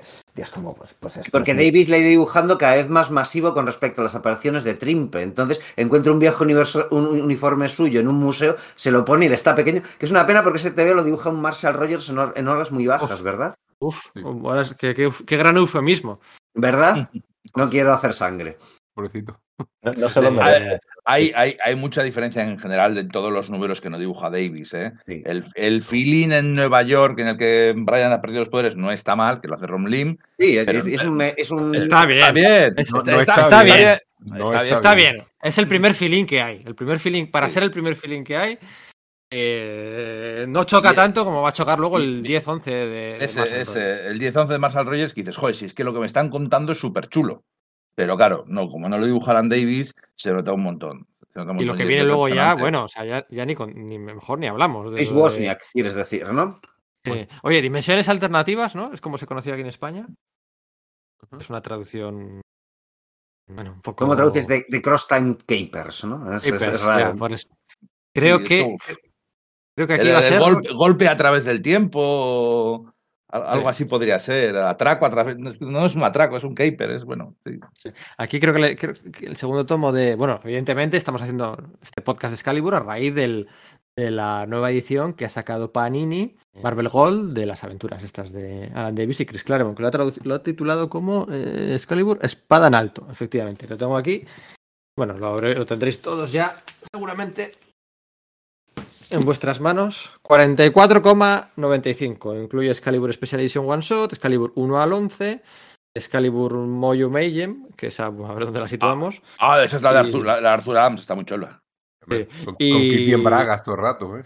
Sí, sí, sí. Pues sí, eso, sí. está muy chula. Eh, Marvel Comic Presents 6138, con algunas portadas. Creo que había una portada de Todd McFarlane de, de aquellos, de aquellos números. Es una serie, la, Marvel Comic Presents lo editaba eh, Terry Cavanagh, que era el editor de esta serie. Entonces eh, eran todo como series, se- sagas y, arcos muy intensos hasta que, bueno, dijo, venga, vamos a meterle algo de, comedia. Y entonces, pues tira de, tira de lo que tenía a mano, que era de Excalibur. Este tomo, ¿dónde se puede conseguir? Pues en Universal Comics, nuestra librería de Barcelona de confianza y de cabecera. eh, librería con gran, con gran tradición, un montón de años de, experiencia, muy conocida por los, por los, barcela- por los barceloneses y que tiene una estupenda página web para hacer pues, todas las compras de, de los cómics del cómic españoles, eh, universal.com universalcomics.com y Universal-comics.com. O sea, no, puedo ser- no puede ser que llevemos haciendo la publicidad de esto durante tres años y medio y sigáis diciéndolo mal. Porque por lo menos no ha dicho guion bajo como otro que yo me conozco. Joder, porque guion. No, lo- lo- sido a propósito, a ver si saltabas, Sí, estaba claro. silenciado. Sí, claro. Sí, sí, seguro que sí. Universal. guion. Oye, David, tú has estado, ¿no? En Universal. Pues sí, de hecho, es uno de los sitios donde yo empecé a, a comprar cómics. Yo empecé en, en los kioscos, en un kiosco que había cerca de, de mi casa en Hospitalet, pero cuando empecé ya de adolescente a ir a Barcelona a buscar cómic, yo recuerdo, por ejemplo, las grapas de los Cuatro Fantásticos de Pacheco, Marín y Merino, comprar mis primeras grapas de, de esa colección en Universal Comics, que en la tienda que tenían antes, pues tenían todas las novelas como una primera sala y luego al fondo había como unas cajitas con con grapas antiguas. Yo no, no la compraba en el momento en el que estaba saliendo y yo iba allí a buscar las grapas de las colecciones que, que me interesaban más y que no encontrabas en el kiosco porque no eran novedad, pues sí, fue donde empecé a bichear grapas fue Universal Comics, sí, señor. Bueno, es que estoy mirando yo en su página web. Sí. Tienen, es que tienen claro, los números originales, ¿eh? muchos de Sí, ellos. sí, sí, claro. Tú pones Excalibur y te sale lo que está haciendo ahora Tiny Howard, ¿es? Sí. Sí. Tiny, Ho- eh, Tiny Howard, sí, uf, que... bueno, eh, luego hablamos si queréis. Y si no, pues no, tampoco pasa nada. Eh, Excalibur, fíjate, salen los números originales, el 2, el 3, el de la portada de Juggernaut, el 4 de Forum, ¿eh? El de la portada del BD, el 5, el 6, el 7, el 8, el 9. Madre mía, la portada de Marshall Rogers. Oh, El 10, el 11, tiene, tiene aquí todo, tiene aquí todo del original de Forum. Luego, según vas bajando, vas viendo cómo avanzan los 90, que si el crisol de miedo, que si Fénix contra Jean Grey, que si su madre, que si... Madre mía, cómo degeneró esta serie. Que se ve solo viendo las portadas, tú. Madre mía, Turgay, aquí tienen todo, en, en- en Universal Comics tienen todo. Mira, mira, mira, mira, mira. Y cargar más resultados, tú. Espera, a ver qué sale. Cargar más resultados. Sigues bajando Excalibur el volumen 2. Claro, esto Forum después de las de la Apocalipsis lo relanzó con un nuevo, un nuevo volumen. Tienen los Marvel Héroes de, del Marvel Comic Presents. Tienen la novela gráfica original de Excalibur. Ah, ah, no, la tercera guerra sobrenatural. vale, Tendrán el tomo aquel tan buscado durante mucho tiempo de eh, El regreso de Fénix, ¿no? Que era como un. a ver, que extraer unos cuantos números de la, de la etapa de Davis, yo creo que fue para poner en paralelo los, los, los, eh, las colecciones mutantes. El final de la etapa de Alan Davis se, se- se incluyó aquí en un tomo, el del que dices tú, que un tomo rojo así con Fénix en la portada, y ese es por donde yo empecé a leer. Igual por eso Pero le no tengo el tanto final, manía. ¿no? Había, había otros números después, creo recordar. No, No, no, no, no. De hecho, luego ahora hablaremos del final porque el final es la leche y, como, y un número después se lo cepillan, que es una cosa ver- vergonzante. Creo que tenía. Alan Davis no estaba hasta el 67. Bueno, no me acuerdo muy bien. Yo, me, yo empecé a leer Excalibur por ese tomo. Que lo pillé de oferta. ¿Dónde lo pillé de oferta? No me acuerdo dónde lo pillé de oferta. Vamos, era un tomo que para mí me parecía súper caro. Y lo pillé de oferta y dije, bueno, todo el mundo que habla de Excalibur, voy a empezar por aquí. Y me lo compré, ese que estáis enseñando en la cámara. Y madre mía, madre mía, que no me gustó nada, no me gustó nada. Igual de ahí mi odio a, a Rachel Summers y el dar vueltas siempre a lo Sí, mismo. ¿eh? Jo, pues a mí de verdad que sí que me gustó mucho. Pues tienen aquí. tienen el- resuelven al personaje, tío. Lo, lo completan y, y le dan. No solo eso, cierran la saga de Días del Pasado Futuro, ¿no? Eh, siempre, siempre, me, siempre me confundo con cómo se traduce en castellano. ¿Es Día del Pasado Futuro o Días del Futuro Pasado? Bueno, en fin, toda esa saga de que se, que se había planteado en el último arco argumental de John Byrne y, y en, en los X-Men de, de Chris Claremont queda cerrado ahí, se resuelve ese, ese futuro que con los centinelas habiendo conquistado la Tierra y tal, haciendo mogollón de referencias visuales a los centinelas originales de Jack Kirby, ¿no? A Ahab, ese personaje que había sido introducido en los anuales de pues un par de años antes de, de pues, a los Cuatro Fantásticos, las franquicias mutantes, etcétera. Eh, pues aquí es donde, donde cierras. A mí sí me gustó, quizás precisamente por eso, por venir de sí leer la serie y desembocar ahí. y no sé, Pero no ese tomo, ese tomo tiene el final de la etapa de Alan Davis. ¿eh? Es el Acaba ahí, en el número- 67, ¿no? El último. acaba en el 67. El 68 sí. ya es. El 68 es, Co- es Scott Lobdell y Dan Slott al guion. Ah, no recordaba eso. Sí, sí, sí. Pero, sí, un, el di- pero- 93. pero un dibujo, un dibujo terroríficamente malo. De, Sti- de Steve de Buscelato, del, del hermano de Brian Buscelato. Sí, Claro. sí, sí, por eso que, que, que ahí los 90 ya, bueno, pues tela, ¿no? Eh, Mira, igual me yo- podéis aclarar una cosita, porque es que no sé, lo tengo en la memoria, probablemente mi memoria esté mal, porque sabéis que está siempre muy mal, pero- y luego no lo he podido encontrar en ningún sitio. La, el- la intención original era llamar a esta serie X va- eh, Calibre. Yo es lo que Que siempre he leído en fanzines en la época. Que, que que originalmente era X calibre, ¿no? Haciendo la, la sonoridad Excalibur. como Excalibur, de, que de hecho luego se pasó a Excalibur, no con la X, sino X, pero acabado en calibre, ¿no? Y que finalmente se decidió tirar por, por Excalibur, ¿no? Supongo que el comienzo era como, como, como por branding, no sé por qué es realmente no Seguro sé. que era por poner lado de X-Men y de todas las series. Eso es, y sin X. embargo luego se tiró por, por la E, cosa que igual probablemente tampoco les, les favoreció igual, eh, a nivel ventas. Pero sí, sí, la idea es que hubiese, eh, incidir en el aspecto de que era parte de la franquicia de la Patrulla X, ¿no? Sin embargo, Mira, mira, espera. Espera, espera, espera. Mira, mira, mira, mira. Aquí en Universal tienen, he seguido bajando y tienen el prestigio número de arranque de Excalibur, espada en alto. Lo tienen disponible a 2 euros. ¿Qué dices? Y la primera Y mira, mira, yo mira. tengo la segunda. Sí. Sí, sí, sí. Y tienen el prestigio de, de Moyo Mayhem también. A 3 Pero- euros. Qué barato. Sí, sí, sí. Sí, sí, sí, demencial. los- Yo creo que Aquí empieza los a hacer tienen. cuenta y no sé qué te sale más rentable que el tomo nuevo, que está súper bien editado, obviamente. o- Los oyentes de Sala de Peligro, ese prestigio ya no está, porque yo no lo tengo y igual va a caer. ¿eh? Para cuando, cuando lo oigan nuestros oyentes, igual ya ha desaparecido, ¿no? Pues aquí está el prestigio. Prestigio, volumen 1, 01, Excalibur, espada en alto, Chris Claremont, eh, Planeta descatalogados, libros de historieta encuadernado en rústica, 48 páginas, eh, volumen único. Aquí está, ya está, 2 euros en cómics universal. Hasta los 50 euros de gastos de envío gratis, pues es- te da para más- comprarte toda la, toda la Es serie. más, es más barato originalmente que costaba 450 pesetas. Eh, que son sí, más sí. de 2 euros. y medio, Sí, ya, pero bueno, aquí lo pone en la portada, 450, sí, sí, sí. Portadón. Buah, es que Paul Nieri. Y siempre se nos olvida, eh, porque los créditos siempre se nos olvida mencionar a, a los coloristas y a los rotulistas. Pero, pero aquí el trabajo de, de la amiga. De la amiga. ¿Qué utilizamos? ¿El apellido de soltera o de casada? Porque es que ya Ella firma como Glynis Oliver, pues Glynis Oliver. Vale, pues Glynis Oliver, bueno, es impresionante. O sea, es, es- es- bueno, es que es bueno, posiblemente la mejor colorista de, historia de, de Marvel, sin ninguna duda. ¿no? Aquí además aprovechan el prestigio que, que tiene más libertad porque como se iba a publicar en buen papel, buena impresión, pues no era el color típico de, de cómic que ya empezaba a ser color Baxter planito, pero no aquí utiliza unas texturas súper ricas. Las texturas de los prados, del jardín, de todo esto, dices, esto es otro nivel de cómic que me estoy leyendo. Esto es eh, canela fina. Pues nada, en, esca- montón de en- talento que había ahí que no tenía las herramientas, tío. Esa gente con las herramientas de hoy en día, uf, vamos, Dave Stewart, sí, buenísimo, pero te coge una Glynis Oliver, por ejemplo, con las herramientas que utilizan los, eh, coloristas de hoy, y te hubiera hecho las mismas virguerías o más. Vale, bueno, pues ya hemos eh, hecho una declaración de intenciones, cada uno lo suyo. Yo me odio a Rachel Summers y demás. Y vamos a entrar al barro. Y lo que no hemos hecho, llevamos ya una hora y pico. ¿Vuestro momento favorito? El- no de la relectura, si la habéis hecho ahora. Momento favorito del que recordabais ya de, en, su momento, ¿no? De sensaciones de su momento. ¿Cuál es vuestro momento favorito? Solo vale decir uno, ¿eh? De Excalibur. El mío no lo vais a adivinar. Yo me voy a lanzar yo a la piscina porque creo que ya lo he adelantado, ¿no? Y es ese final del número 50, con esa ilustración de Alan Davis, ¿no? Con eh, destruyendo su faro, ¿no? Que resulta que al final es como el nexo de realidades que ha creado Merlín, que les ha estado manipulando desde el principio. Y cómo plasma eh, Alan Davis como ese faro que está presente en una miriada de realidades alternativas se desploma también en el resto de, universos alternativos. Eso a mí me volvió, total, o sea, me, volvió totalmente loco en su día y me ha vuelto a flipar cuando lo he vuelto a, a releer. Sé que parece como que no, no es un momento muy significativo, muy, muy idiosincrático de la serie, ¿no? Pero de verdad que ese momento me viene súper arriba.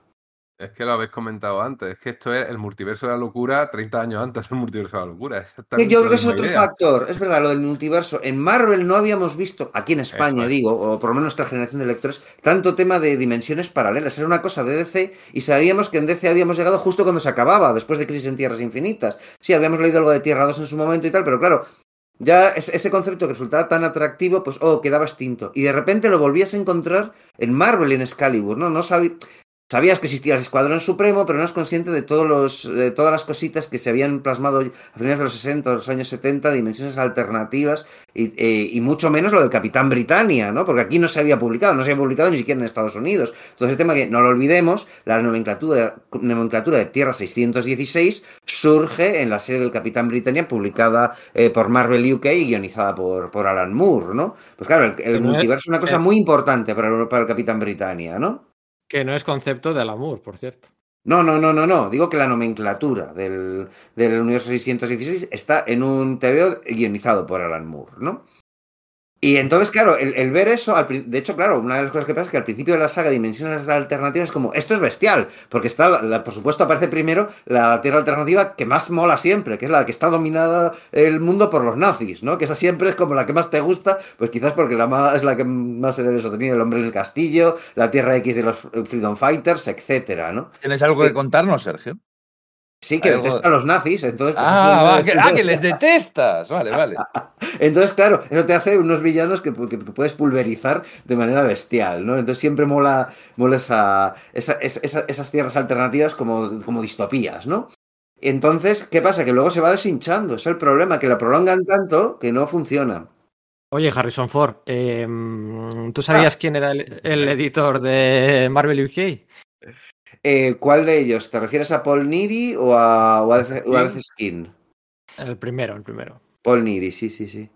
Paul Neary, el que luego acabaría siendo, bueno, argumentista, algunos números de esos de Capitán Britannia en UK y eh, con Dave Thorpe, el creador del concepto del Tierra 616 y, eh, y entintador de, de Alan Davis. Paul Neary, una figura, bueno, pues, creo que fue el que fichó, fue el que fichó a Pacheco y a La Roca y a... Yo creo que sí. Eh, yo creo que sí, yo creo que fue... Yo creo que Sí. fue...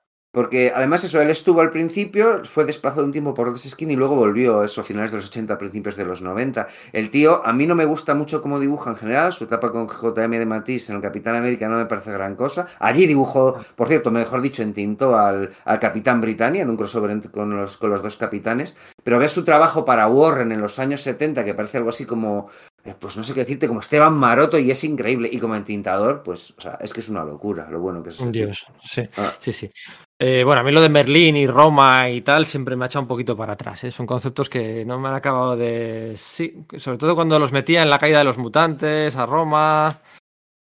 Sí, o sea, es que eso nos parecía de gratis porque no sabíamos de dónde venía, porque es que yo Sí. recuerdo verlo y es como, ¿y esto de dónde sale? Que ahora eso viene de algo que no se publicaba ni en Estados Unidos, ¿no? Eso venía del Capitán Britannia. Y Roma sí es personaje creado por Claremont. Ojo, ¿eh? No, no es de, de Alan Moore.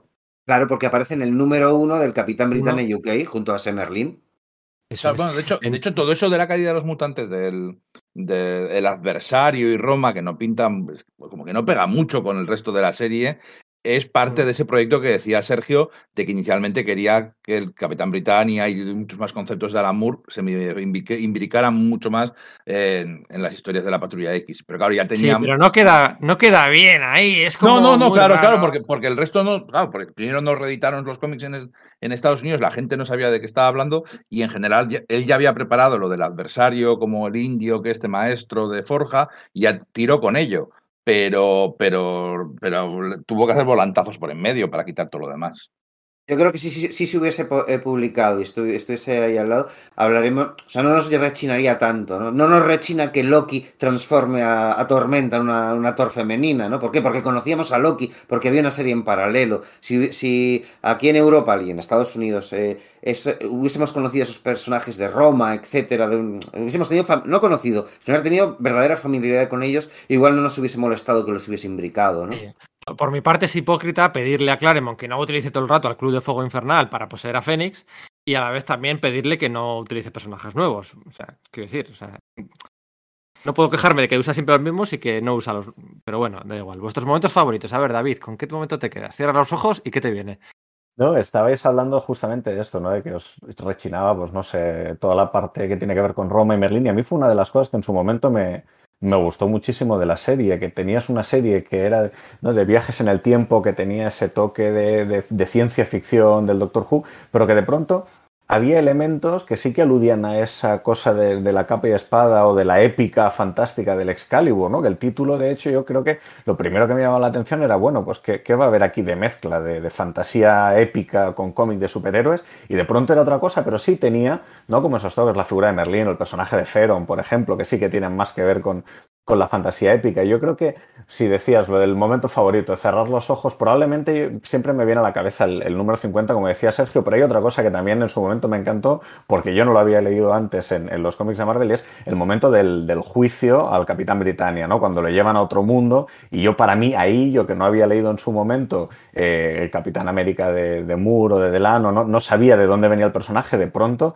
que me voló la cabeza, hostia, lo llevaban a un sitio es que resulta el Capitán Britannia era ¿no? parte de un cuerpo policial multiversal en el que había versiones distintas y además como esos diseños pues, que se podían permitir la colección, ¿no? Hay, recuerdo que hay un Capitán Britannia que era como el, el cazador de Jumanji, pero con un, ¿no? Que además increpa todo el tiempo a Brian Braddock. A mí eso en ese momento me pareció, no sé, me llamó muchísimo la atención. Es, yo creo que de esa primera lectura hace unos cuantos años, son, son momentos que me quedaron, ¿no? Todo, esa viñeta con todo el, ¿no? el, el, estrado lleno de capitanes Britannia distintos y, y ir fijándome en los diseños de, de, personaje, ¿no? Que antes habíamos tenido, sí, pues esta versión nazi que también me voló la cabeza, ¿no? Ver un capitán Britannia con, ¿no? con la esvástica en el uniforme fue algo como, bueno, pero, pero ¿esto qué es? No, no sé, sí, yo creo que, que ese sería el momento que recuerdo, aparte del número 50, de que me impactase realmente en la, en la primera lectura. Mira, para mí es el final del número 5. El número 5 es un TVO muy, muy ligero, con arcade y la banda loca, y están pegándose con unos villanos tan ridículos. Y la protagonista de la saga de los números 4 y 5 es Courtney, Courtney Ross, antigua novia del Capitán Britannia en su serie original. Entonces, durante esos dos números te enamoras de ella, primero porque es súper guapa y la dibuja Alan Davis como nada, pero encima se convierte en la protagonista, en la heroína que salva al grupo, que está. Y entonces viene de una aventura súper ligera, muy. Eh, bueno, a ver, que sí, obviamente pueden morir, pero no deja de ser aventura. Y además ella, ella se da cuenta, dice, nunca me he sentido tan viva. Y llega a su casa y de pronto ayer está esperando la, su versión, la versión nazi, ¡pum! Y la pega un tiro y la desintegra.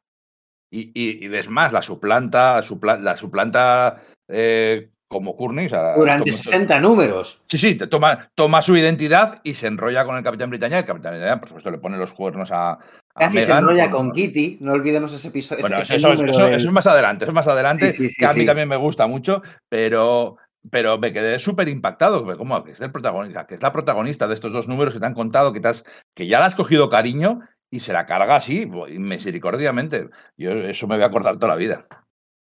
Fuerte. Lo de una señora de 30 años intentando seducir a una chica de 17, a ver, o 16. 16, es su, cumple, es su Es- es cumpleaños. Oye, pero, De todas maneras, yo creo que Kitty Pryde ha cumplido 16 años varias veces, ¿eh? Dos, dos veces, creo, sí. ¿Verdad? Es un detalle. Y creo que fue Claremont el que hizo las dos, las dos cosas. Mire, yo me quedaría con una escena que, que me define muy bien lo que más me gusta de esta serie, que es la, la- la caracterización, que es el sueño este erótico deportivo que tiene eh, el rondador nocturno con Megan, en el cual está es como entrenando en la sala esta de peligro que tienen allí en el, en faro.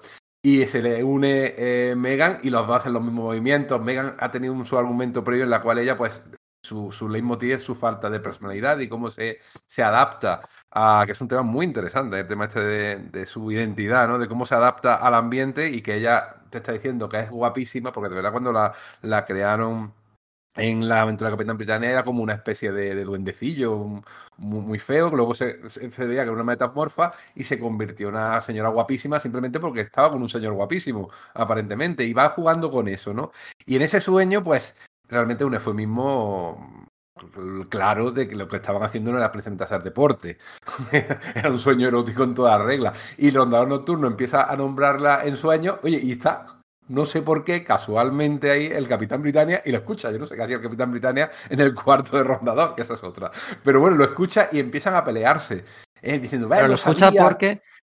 Porque justo eso es- estás hablando de la etapa de Alan Davis, creo recordar, eh, justo cuando se, habían mudado. metido, el, Mm. se han mudado Eso es. al faro, se había mudado toda la, toda la, la panda esta de personajes. Es un argumento que Davis. Ya había utilizado en su etapa del Capitán Britannia, que es la que estaba, que los, los diálogos los firmaba Delano, cuando los, estos niños deformes, los afectados por el pliegue de realidades de Jim Jaspers, se mudan a la, a la, a la, a la mansión eh, Braddock. O sea, Davis, claro, es consciente del pasado del, del cap- del Capitán Britannia y lo utiliza más intensivamente en su etapa, ¿no?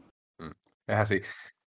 Y, y- y acabo con la escena que cuando lo escucha empiezan a pelearse, ¿no? Empieza, y, y aparecía por allí, si no recuerdo mal, eh, eh, eh, Megan, ¿no? Y le Ajá, daba, o, sí. es que se liando, y le da un beso y se, y se va. Y se queda el otro diciendo, Ah, "Hostia, sí. eso, eso es gilipollas.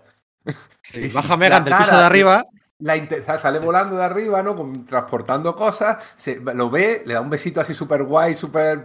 Y se va. Y y se sin darse cuenta de que se están "No ha peleando, ¿no? pasado", Actua- exactamente, no- actuando con naturalidad, ve a su chico y le da un beso. Como, ya está, y se toda va, y normalidad. se queda el otro diciendo, soy gilipollas. y luego lo resuelven muy bien la, ese, esa- ese duelo de machitos, sobre todo esa personalidad volátil del Capitán Britannia, luego lo resuelven muy bien en una pelea que tienen a continuación maravillosamente coreografiada por Alan Davis, en la cual luego tienen la segunda parte, que es una pelea verbal, en la cual el Capitán Britannia demuestra, se demuestra a sí mismo que es imbécil y hace que el personaje crezca, lo que no fue capaz de hacer Claremont, pues aquí lo hace Davis. Que Y Claremont está un poco argumentos. de- utilizando el nombre de Excalibur, se había quedado un poco trabado, ¿no? En esa idea de, bueno, tengo que meter en elementos artúricos, ¿no? Pues el Capitán Britannia es el rey Arturo, Ginebra es Megan y, eh, y Rondador Nocturno es Lancelote, ¿no? Entonces ese triángulo el que monta y no consigue salir de él ni hacer nada verdaderamente interesante con ello, ¿no? Y Davis dice, vale, pues hay que poner fin a esto, ¿no? Y eso yo creo que, que lo hace muy bien, además bueno, pues Davis tiene cierto cariño al personaje del Capitán Britannia y es consciente de que, de que, David, de que Claremont le ha estado plasmando como un payaso sin parar, sin parar, y lo justifica desde esa manera, ¿no? Diciendo, no es que tenías un hechizo para comportarte torpemente todo el tiempo que estuvieses actuando contra tu equipo, ¿no? Y por eso, digamos que se justifica que parezca tan payaso en las primeras, en los, prim en los números de Claremont, ¿no? Entonces a mí eso sí es verdad, es que me encanta cómo, cómo cierra y cómo progresa el personaje, ¿no? Aquí sí, lo de un mago lo hizo, es, es cierto, Sí. ¿no? Es tal cual. Mira, y lo que tú has dicho, David, antes de, de lo de Merlín, me gusta mucho esa fina, esa del, creo que es la última página del número 49, en el cual aparece Merlín. Claro, mm, si no has leído el número de Capitán Británica, no sabes quién es este tío. Pero sin embargo llega y ya está viendo a Roma, un tropo tan manido, tan manido de las figuritas de ajedrez con la forma de los personajes que los van moviendo, no soy yo la que mueve los hilos. Y de repente llega él y coge una figura de ella y la pone ahí diciendo, sí, yo te estaba manejando a ti. Digo, mira, le has dado la vuelta de manera maravillosa. Yo con lo que me quedo, con la intervención que le hacen al Capitán Britannia, no sé si es el número 3, 4. eh, eh, eso que decías tú del, del ligoteo de Rondador y Megan, que estamos hablando ya de la etapa en solitario de Alan Davis, viene desde el principio. O sea, Sí. ya desde muy al principio ya vienen ligoteando ella con ese, bueno, personalidad más adaptable o más desinhibida o más llamarlo lo que quieras y los celos entre los otros dos. Eso ocurre desde el principio y no es un tema que canse. O sea, además hay unas escenas de entrenamiento de rondador al principio y al final de la serie que son... El, el mejor rondador que ha existido nunca ha existido aquí. En estas páginas. Ha brillado más aquí, ha podido brillar más aquí, al ser menos personajes. Eh, yo me quedo con la, bueno, el número de Warlord, la portada esa de Warlord. El homenaje a Fraseto, dices, el Warlord de Mark John Carter, ¿no? Sí, sí, sí, sí, o sea, esa, Claro, eh, a mí eso me volvió es- loco. Me volvió loco cuando lo vi. Sí, sí, sí, sí, sí, sí, sí.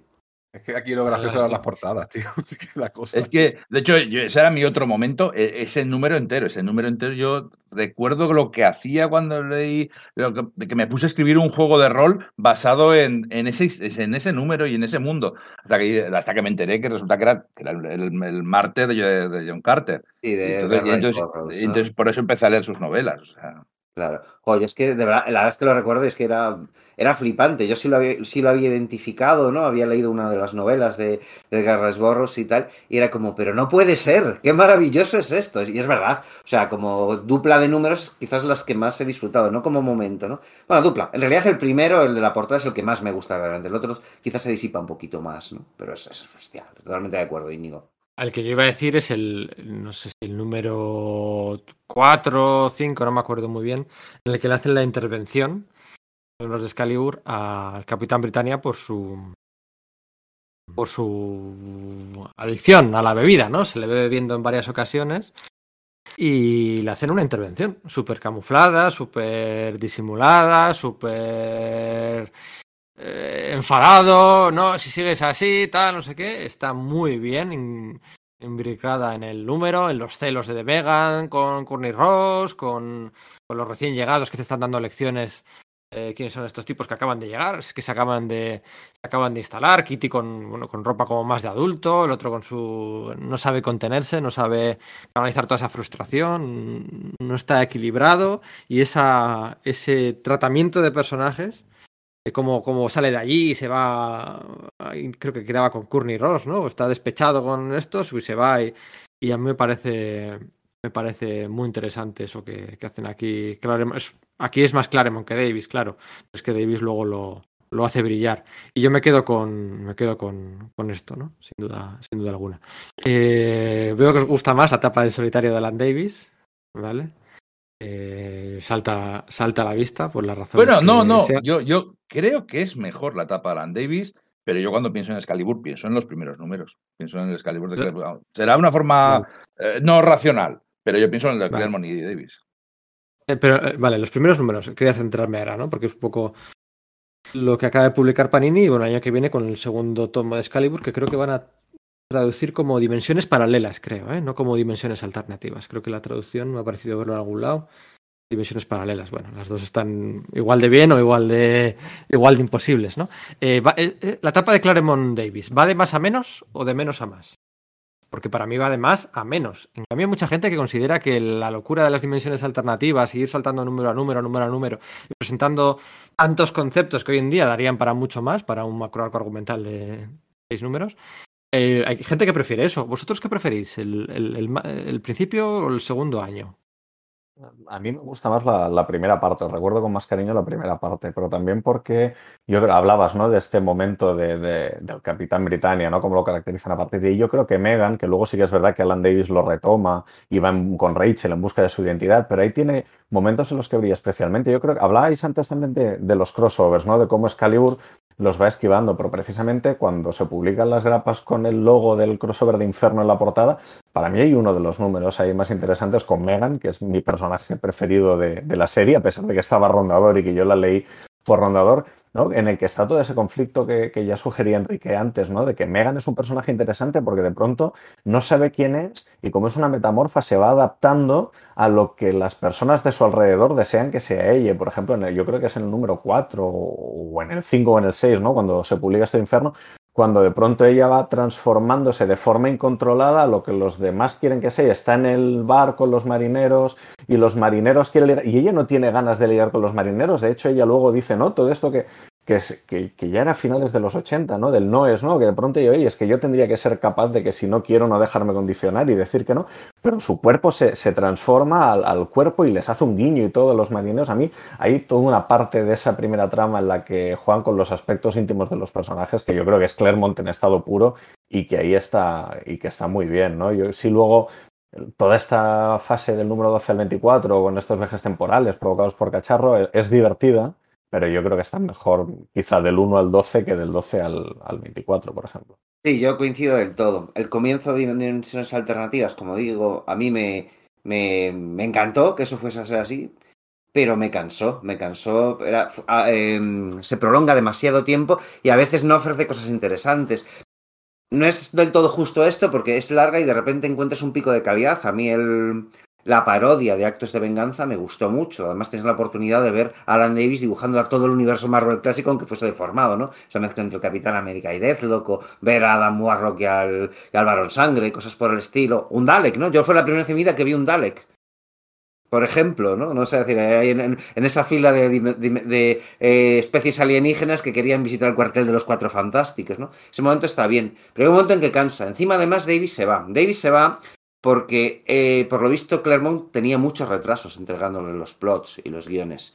Entonces Davis podía hacer una colección al mes y tenía ajustada su vida, su calendario, para poder hacerlo. Cuando lleg- como llegaban los plots tarde, se tenía que pegar grandes panzadas de dibujo hacia el final. Él dice que, por ejemplo, es una unas vacaciones que se fue con su mujer, que había avisado con casi medio año de antelación de que se iba a ir de vacaciones, pues le tocó pasarse una semana entera metida en la habitación del hotel dibujando mientras su esposa y sus hijos estaban en la playa, ¿no? Y dice que al final pues se fue por eso, porque además es un hombre con carácter, ¿no? Y de hecho se va la segunda vez por algo por el estilo. Y es que la Excalibur está funcionando bien, eh, con él como guionista y dibujante, se ha asegurado que todo, de que todo va a ir bien. Probablemente por eso esté tan esbozado, lo decís, de que está esbozado y que se nota la mano de Farmer y que Farmer eh, hace eh, páginas propias, porque bueno, pues se está encargando de todo. Y él, eh, bueno, pues le cambia la, la, periodicidad de la serie, no sé si cada dos semanas o cada tres semanas, y se acaba yendo un poco por los mismos motivos, por agotamiento, ¿no? Pero bueno, a lo que voy, que eso, que el primer número está, el, prim- el primer año está muy, muy bien, y el segundo empieza muy bien con todas estas dimensiones alternativas, y digo que hay cosas que me parecen brillantes, pero cansa, y cuando se va y te viene eso, gente como Chris Wozniak o algo por el estilo, yo me fui de la serie. Yo dejé de comprarla, yo tenía que elegir lo que compraba, pues eso con pues en adolescencia o no sé si ya con los 18, si ya habría llegado hasta a cumplir los 18 años, creo que no, y la seguí leyendo porque amigos míos que no eran lectores habituales de cómics seguían comprando la serie. Entonces, bueno, pues me la dejaban, pero la olvidé, ¿no? Compré el par de episodios estos de que estaban dibujados por Mark Badger, creo recordar, ¿no? Con el Doctor Muerte y tal, ¿no? Porque me parecía interesante ese, dibujo, nada más Mark Badger que luego entintaría a Miñola en Triunfo y Tragedia, ¿no?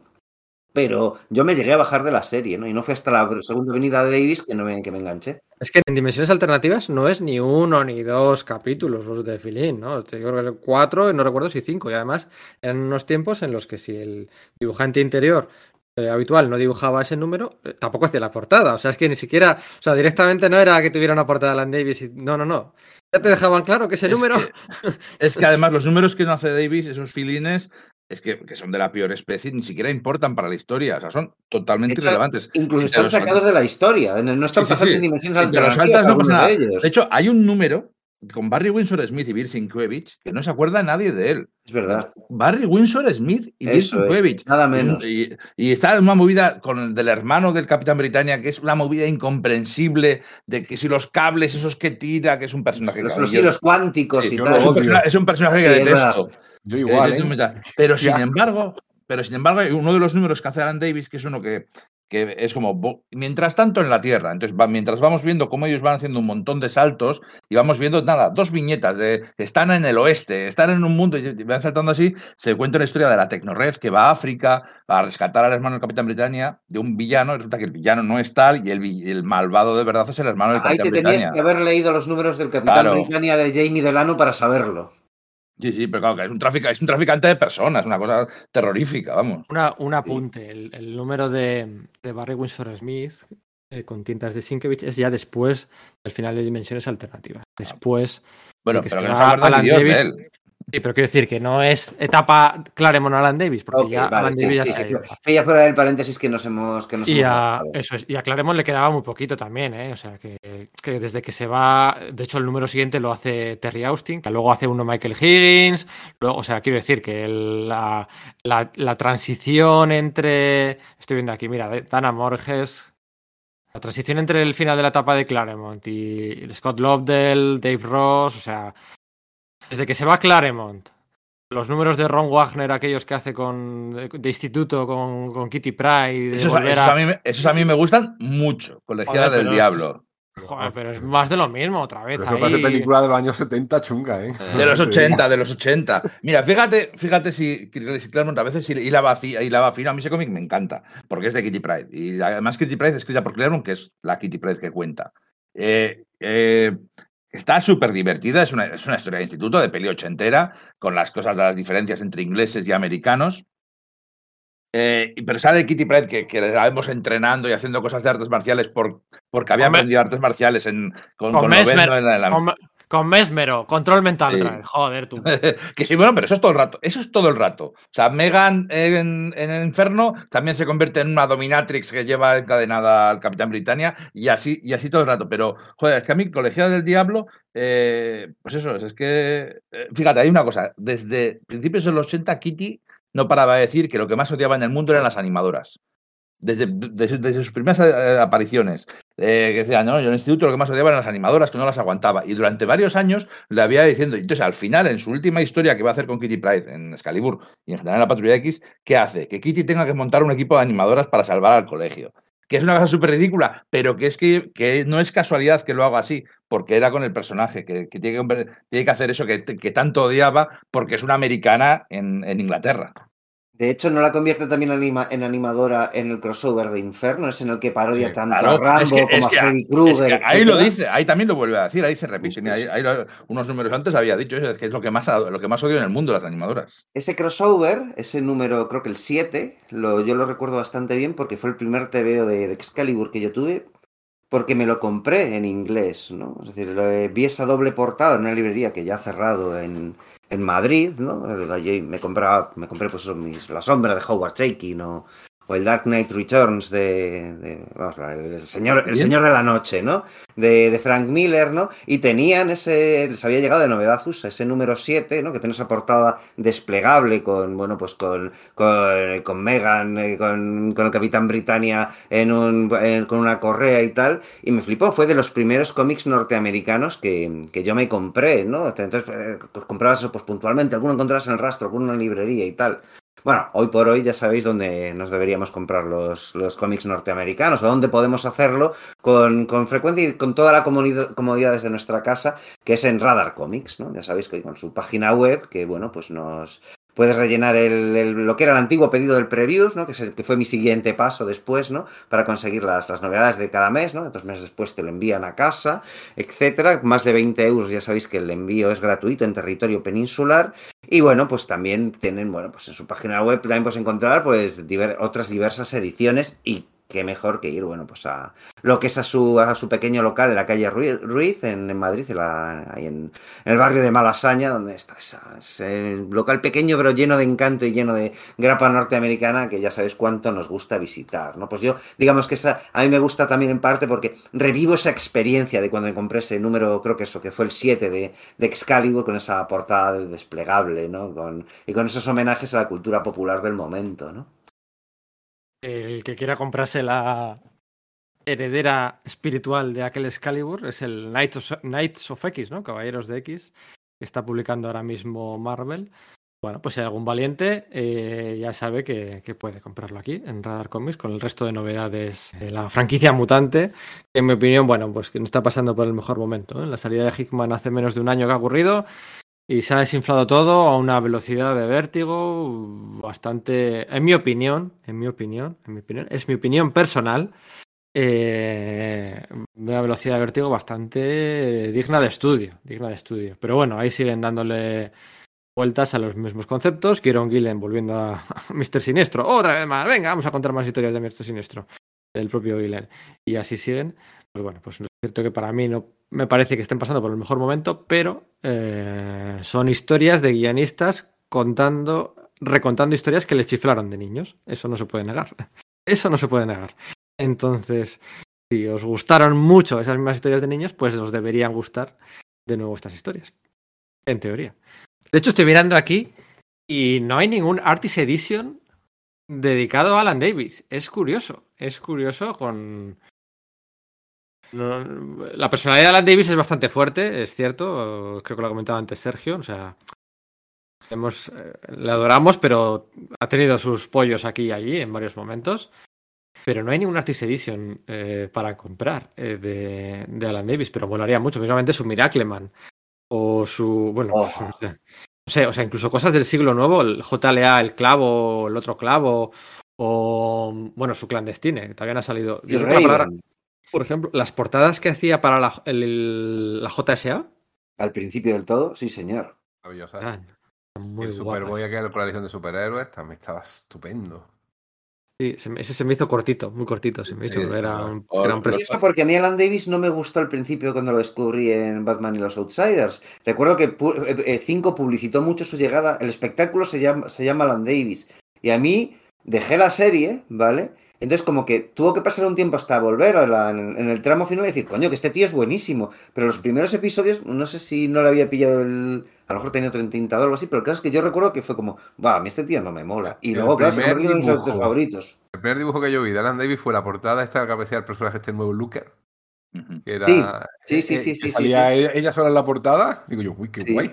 Pues me gustó, me gustó mucho. Es verdad que en 5 o 6 años el estilo de Alan Davis se suavizó mucho. Leí una vez en un correo de foro, no sé si lo decía Pérez Navarro, que era como élfico. Era un estilo de verdad, era cada vez más suavito, más redondito, mientras era, era mucho más tosco. Tú tienes que ver las caras que aparecen en Miracle Man. Sí. Y, y, las caras muy. No eran guapas, no eran personajes bonitos, eran personajes muy toscos, una línea muy tosca. Sí, era casi feísta, ¿no? Que es un Era- es- era el- inglés. El adjetivo que no se te ocurre utilizar para este hombre. Era hoy, ¿no? inglés diciendo, voy a dibujar como los ingleses. Mal, ¿no? Inglés, inglés de los 80, de todo gris y sucio. Mira, los ingleses ni cocinan bien, ni dibujan bien. Escribe bien. escriben bien.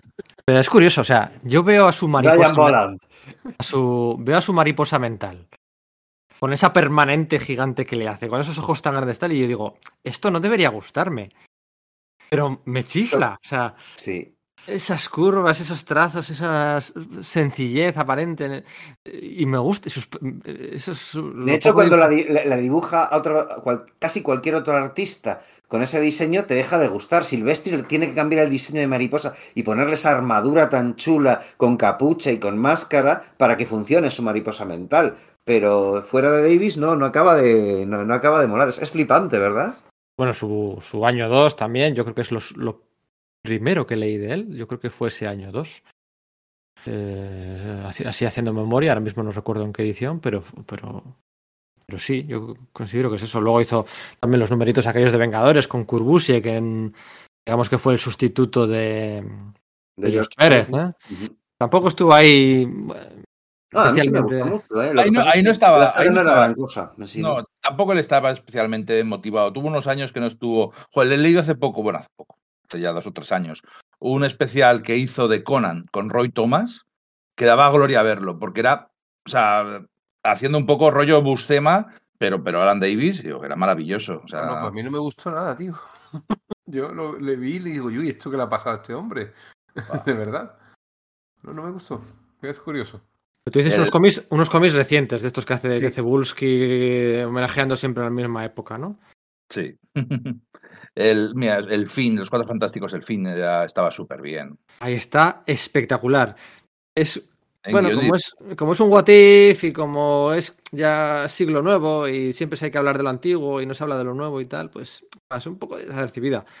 Pero está Pero espectacular. bestial, chico. Sí, sí, sí, sí. O sea, Sí, o incluso Y- la, la miniserie está en la que reúne al Capitán América, a Iron Man y a Thor en los reinos de Asgard y tal, después de, de que es de asedio, ¿no? Creo recordar. Sí, ¿no? Vengadores Prime, sí. Con, Eso es, joder, con pues color- es, es soberbio, ¿no? con color de Javier Rodríguez en esa, en esa miniserie. um, eh, Bendis.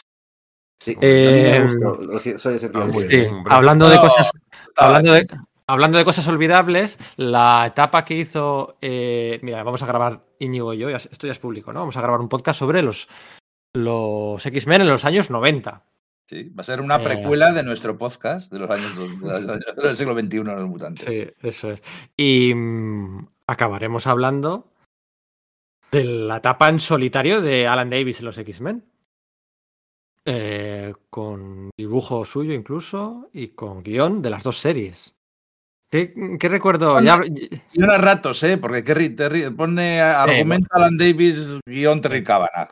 Sí, Sí, pero sí, el sí. propio Davis reconoce que trató de hacer lo mismo que hizo en Excalibur, de coger eh, hilos sueltos que se había dejado, de- que había dejado Claremont en, en el caso de Excalibur y en el caso de, de los X-Men de finales de los 90, de muchísimos más guionistas, y tratar de imbricarlos todos en una misma gran historia, y él mismo reconoce que no le salió bien, ¿no? Que es. trató de repetir la jugada y que pues, no siempre capturas el, el relámpago, vuelves a capturar el relámpago en la botella, ¿no? Bueno, no lo recuerdo mal, mal, ojo, pero también es verdad que no lo leí entera. Fue como, ah, pues esto debe estar bien, ¿no? No me sé. lo re- leí en su momento, no lo llevo a releer porque no me he leído nada salvo la edad de Apocalipsis de aquella época y yo lo de lo que más, mejor recuerdo. ¿eh?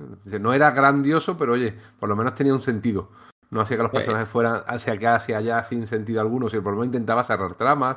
Aquello de Joseph, eh, aquel lo trató medio bien. Meterlo a los Screws era interesante, porque al fin y al cabo eso estaba en la patrulla de X original, que era meter un montón de elementos ajenos a, a su universo, mientras que en los 90 estaba todo eh, en su propia Sí. bola, en su propio mundo, en su propia cámara de eco. Se hizo cositas muy apañaditas, la verdad. Lo mismo lo releo ahora y, y digo, uff, pero bueno, le recuerdo. hizo, lo, hizo lo de. Bueno, acordaos que veníamos de un Lobezno que era el heraldo de Apocalipsis y de todas aquellas historias. Hizo lo de los 12, que eran los 12 mutantes. Bueno, yo no quiero hablar mucho porque voy a hablar con él. No, no, es que ya, ya hablaremos. Yo me lo estoy callando porque Sí. hay, hay un número que es uno de los 10, 20 mejores cómics de la Patrulla X. Buah, venga, no flipes. Eh, hizo también la- las eras de Apocalipsis en plural, con un poco como esto de dimensiones alternativas. eh, plantear escenarios alternativos, es que, es- que al final es de lo que va Excalibur, de constantemente llevarlo, si no es el- si es en la propia realidad, pero es cambiar esos uniformes, es diseñar uniformes constantemente, diseñar nuevos trajes, diseñar nuevos villanos de, de- de otras realidades, es un poco lo que hacía, ¿no? De hecho, es un poco Patrulla X el fin, esa eras de Apocalipsis, porque empieza con un what if y va moviéndolo a lo largo de las décadas hacia el futuro. Yo no lo recuerdo con, con mucho cariño. Y os la he tirado la de clandestine, pero nadie había recogido ahí el testigo, ¿no? Sí, no es sé. bestial. No, no, a mí sí me flipa, sí me flipa clandestine, sí. Aquello Sí, lo hizo sí. para Marvel UK, pero justamente cerró y la tuvo que trasladar a, a Marvel. Y yo creo que no fue comprendida para nada en, en su momento. Y esa serie concretamente da para serie de televisión de superhéroes. Lo que pasa es que, claro, no son personajes conocidos, pero bueno, cada vez nos están metiendo personajes cada vez menos conocidos. Sí, Y daría mucho juego, porque esos rollos familiares que se traen. Hombre, como que ya han salido, como que ya han salido en el UCM. ¿Ah, sí? ¿Qué dice? Eran los malos de Miss Marvel. Ah, no, no la he visto, claro. Sí. Ah, No tenían nada que ver, pero se llamaban así, los clandestinos. ¿Ah, sí? Ay, Eran pues una mira. familia que venían de otra tierra. Sí, sí, sí. Ah, no tenían nada que ver. Nada, pero nada que ver. Vale, vale, vale. Uh, que, ese parche un poco Pues, feo. pues yo no tengo gran, tan buen recuerdo de Clandestine. No, me, lo ¿eh? le- me lo leo y hacemos un podcast. A mí Venga. me parece guay. Sí, sí, sí, sí, sí, Venga. sí. Venga, Ahí ya para el juego. Yo me lo tendría que leer. Eh, sacó Panini hace poco un Marvel. Yo- claro, son productos de una época en la que yo no tenía mucho dinero, ¿eh? Eh, sacó hace poco Panini un Marvel Limited Edition, ¿no? Y esto preparar. sí. Sí, sí, sí. Bueno, yo he leído alguna cosa suelta, pero no me he leído Yo todo. tendría No, que, no, te- tendría que, que- que leer, ¿no? Por primera vez, eh, algunas de las cosas que salieron luego, en plan de. Porque hay una miniserie contra la patrulla X y esa sé que no la he leído, por ejemplo, ¿no? Pero el, la miniserie original, que eh, a mí me la dejaron y luego me compré un típico tomo recopilatorio, esto, los retapados de Forum, ¿recordáis, no? Pues este que era de, de tapa totalmente azul con una fotico en medio. Yo Ese lo recuerdo yo. muy bien. Sí, sí, sí. Luego, claro, pues entran Hitch y Rinaldi cuando el tío se va, le hacen la historia y luego, y efectivamente Davis hace lo que Íñigo comenta, ¿no? Que, que hace un John Byrne cuando vuelve con Clandestine, ¿no? Dice, no, pues esto fue, fue, fue un sueño e incluso súper cantoso, ¿no? No lo llegó a hacer en Excalibur cuando volvió, lo hizo del todo con Clandestine. Bueno, pues ya tenemos un podcast nuevo para ya. Mira, muy buena, sí, sí, ese me apetece, me apetece mucho también. no, Sí, no sé si me creo que apun- sorprenderá. No sé si me apuntaré yo a ese, pero bueno, seguro que hay alguien más que dispuesto. Oye, hablando de Brian Hitch, Paul Neary, ¿eh? Madre mía. Eh, ¿Cómo se parecía eh, Brian Y el Hitch? problema es que él decía que no, y Alan Davis, que yo creo que es muy picajoso, porque cuando le dicen cosillas se pica bastante. Se llegó a picar con Carlos, con Carlos Pacheco, cuando le dijo una vez, oye, mira, a mí lo que me gustaba era cuando hacía Batman y los Outsiders. y se molestó un poquillo, claro, luego se lo explicó y se lo razonó por qué era, ¿no? Porque al fin y al cabo, siempre que descubres a un autor, siempre te quedas con esa impronta, bla, bla, bla, ¿no? Pero oye, se mosqueó, también sé que con Pero no solo- no solo no- se mosqueó también por algún No comentario solo un autor, o sea, no solo un autor, tú, o sea, tú vas a un sitio nuevo, a una, a una, a una hamburguesería nueva, te Sí. chifla la hamburguesa, te chifla, vuelves por segunda vez Y no te chifla tanto. es verdad. ¿No os pasa? Sí. Y dices, Claro, "Buah, la me novedad es un, es un valor añadido, ¿no? Al disfrute. Mira, Eso es, No, o- quiero, no quiero dejar pasar a Chris Wozniak, que yo lo había borrado de mi mente, y cuando volvió a aparecer aquí en la relectura digo, adiós, ¿qué ha, qué ha sido este hombre? Y se me ocurrió investigar.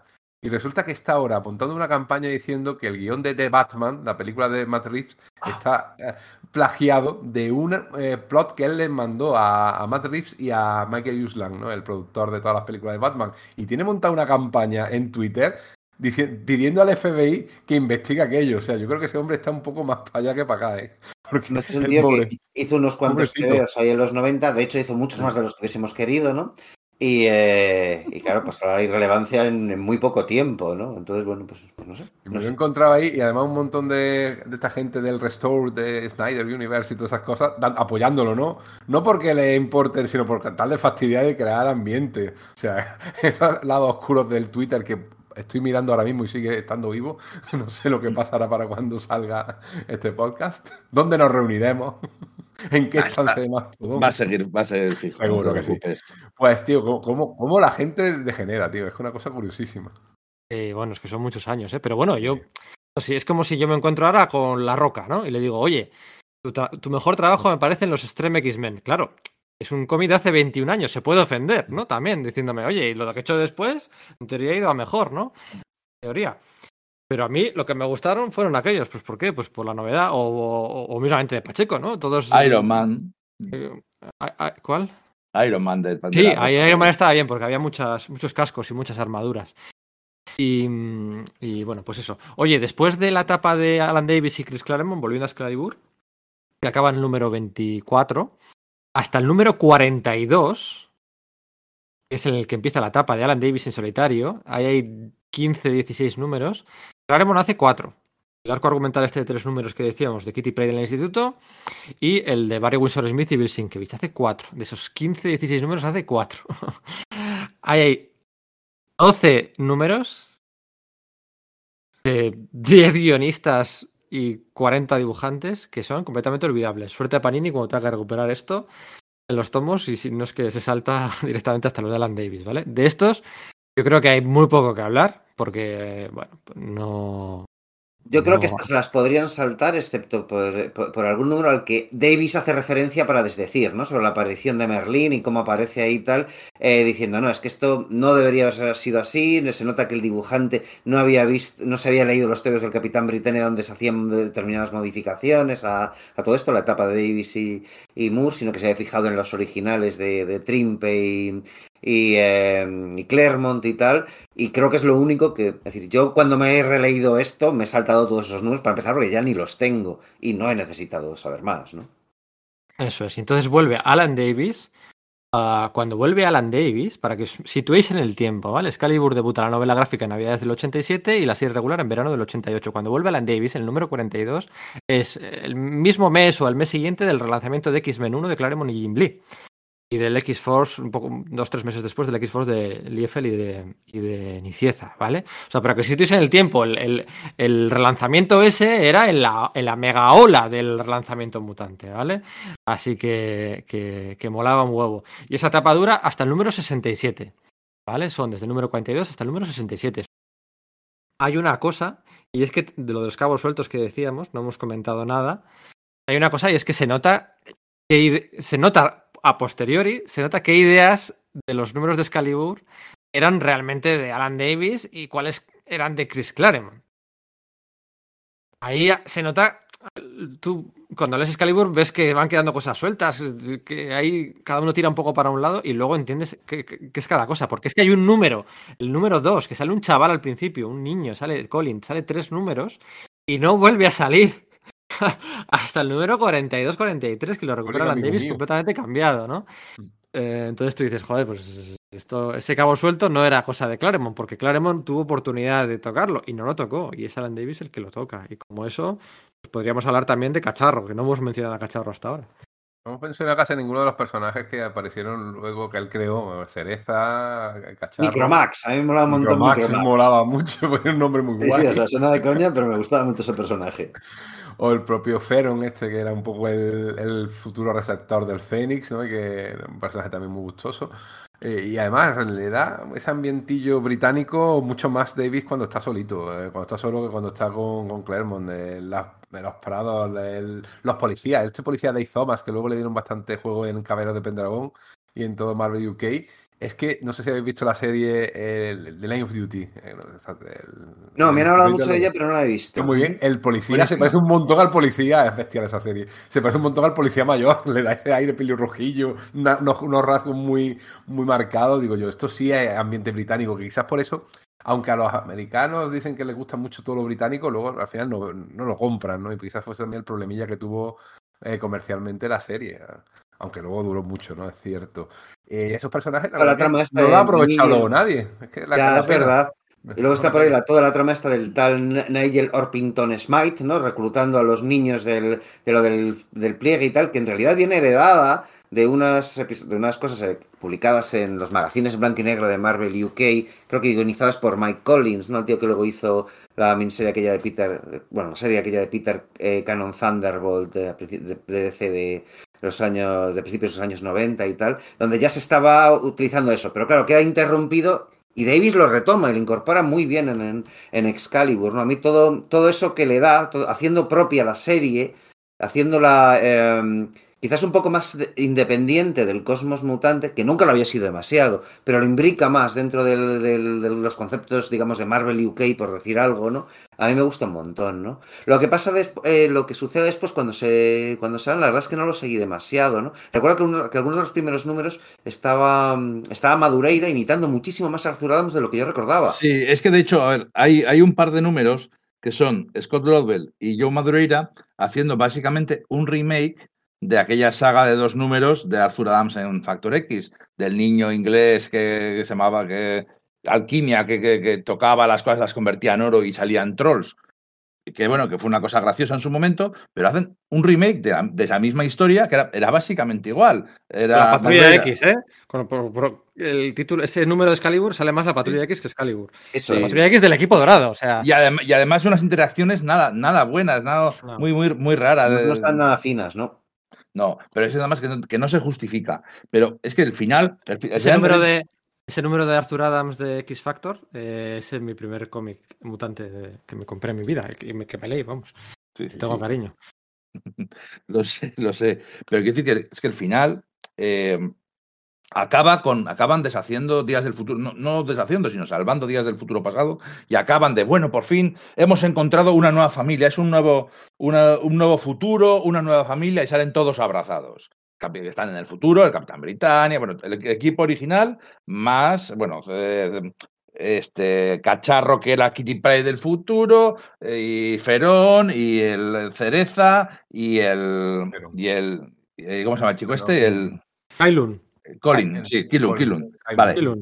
Corte A, siguiente número. Mientras volvíamos del futuro, el Capitán Britannia se ha perdido la corriente temporal. Megan se ha quedado en coma del- de, de la pena, de la pena que le da. Llegan los saqueadores estelares a, llamarse, a llevarse a Cereza porque es Siar, que no era Siar, que se había dicho específicamente que venía de una civilización súper lejos y súper tal, y a tomar por culo todo lo que se ha hecho. Ahora sois parte de la franquicia mutante. Y a partir de dos números después yo dejé Excalibur. Eh, Eh, mención especial para. Cereza, a la que parece que hace que introduce para un poco esta expresión de con la mancha de la mora con la mora verde se quita, un poquito para decir, mira, vamos a dejar a Megan ya de lado, le vamos a buscar una novia a, a. Y además me recordó porque- un montón, que es lo que he dicho yo, es que hay un montón de cosas de aquí que cuando la he ido releyendo me recuerda, a Sergio, disculpa un segundillo, eh, a, a los titanes de Pérez y Wolfman. Es decir, por ejemplo, esa resolución del número 50 en el cual se unen todos los héroes en un solo, eh, con un plan que había para acabar con el malo, es lo que hacen para acabar por primera vez con Trigon. Eso, eh, cada uno aporta algo, una da la energía, otro crea el, el- el aparato, lo canalizan. al- Me recordó un montón y también me recuerda mucho a, a Starfire cuando apareció, a Coriander. Cuando aparece, lo primero que hace es besar a, a Nightwing.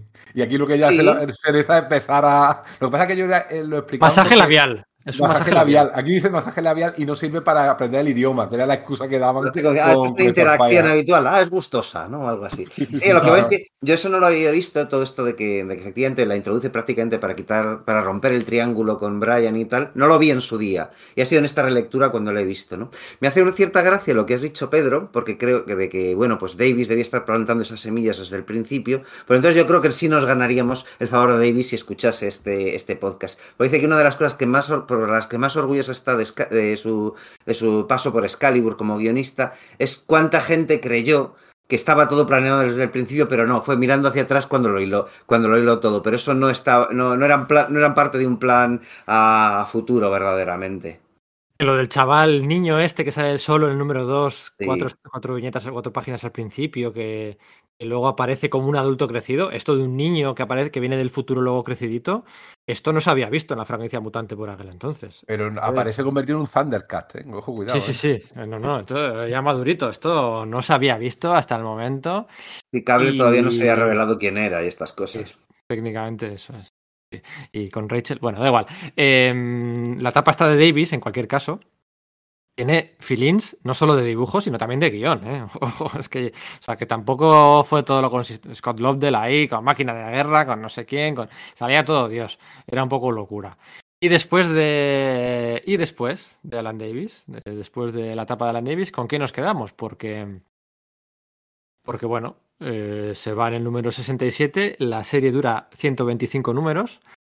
Acaba también con una boda. Creo que eh, los titanes de Mark Wolfman medio estuvieron a punto de acabar con una boda.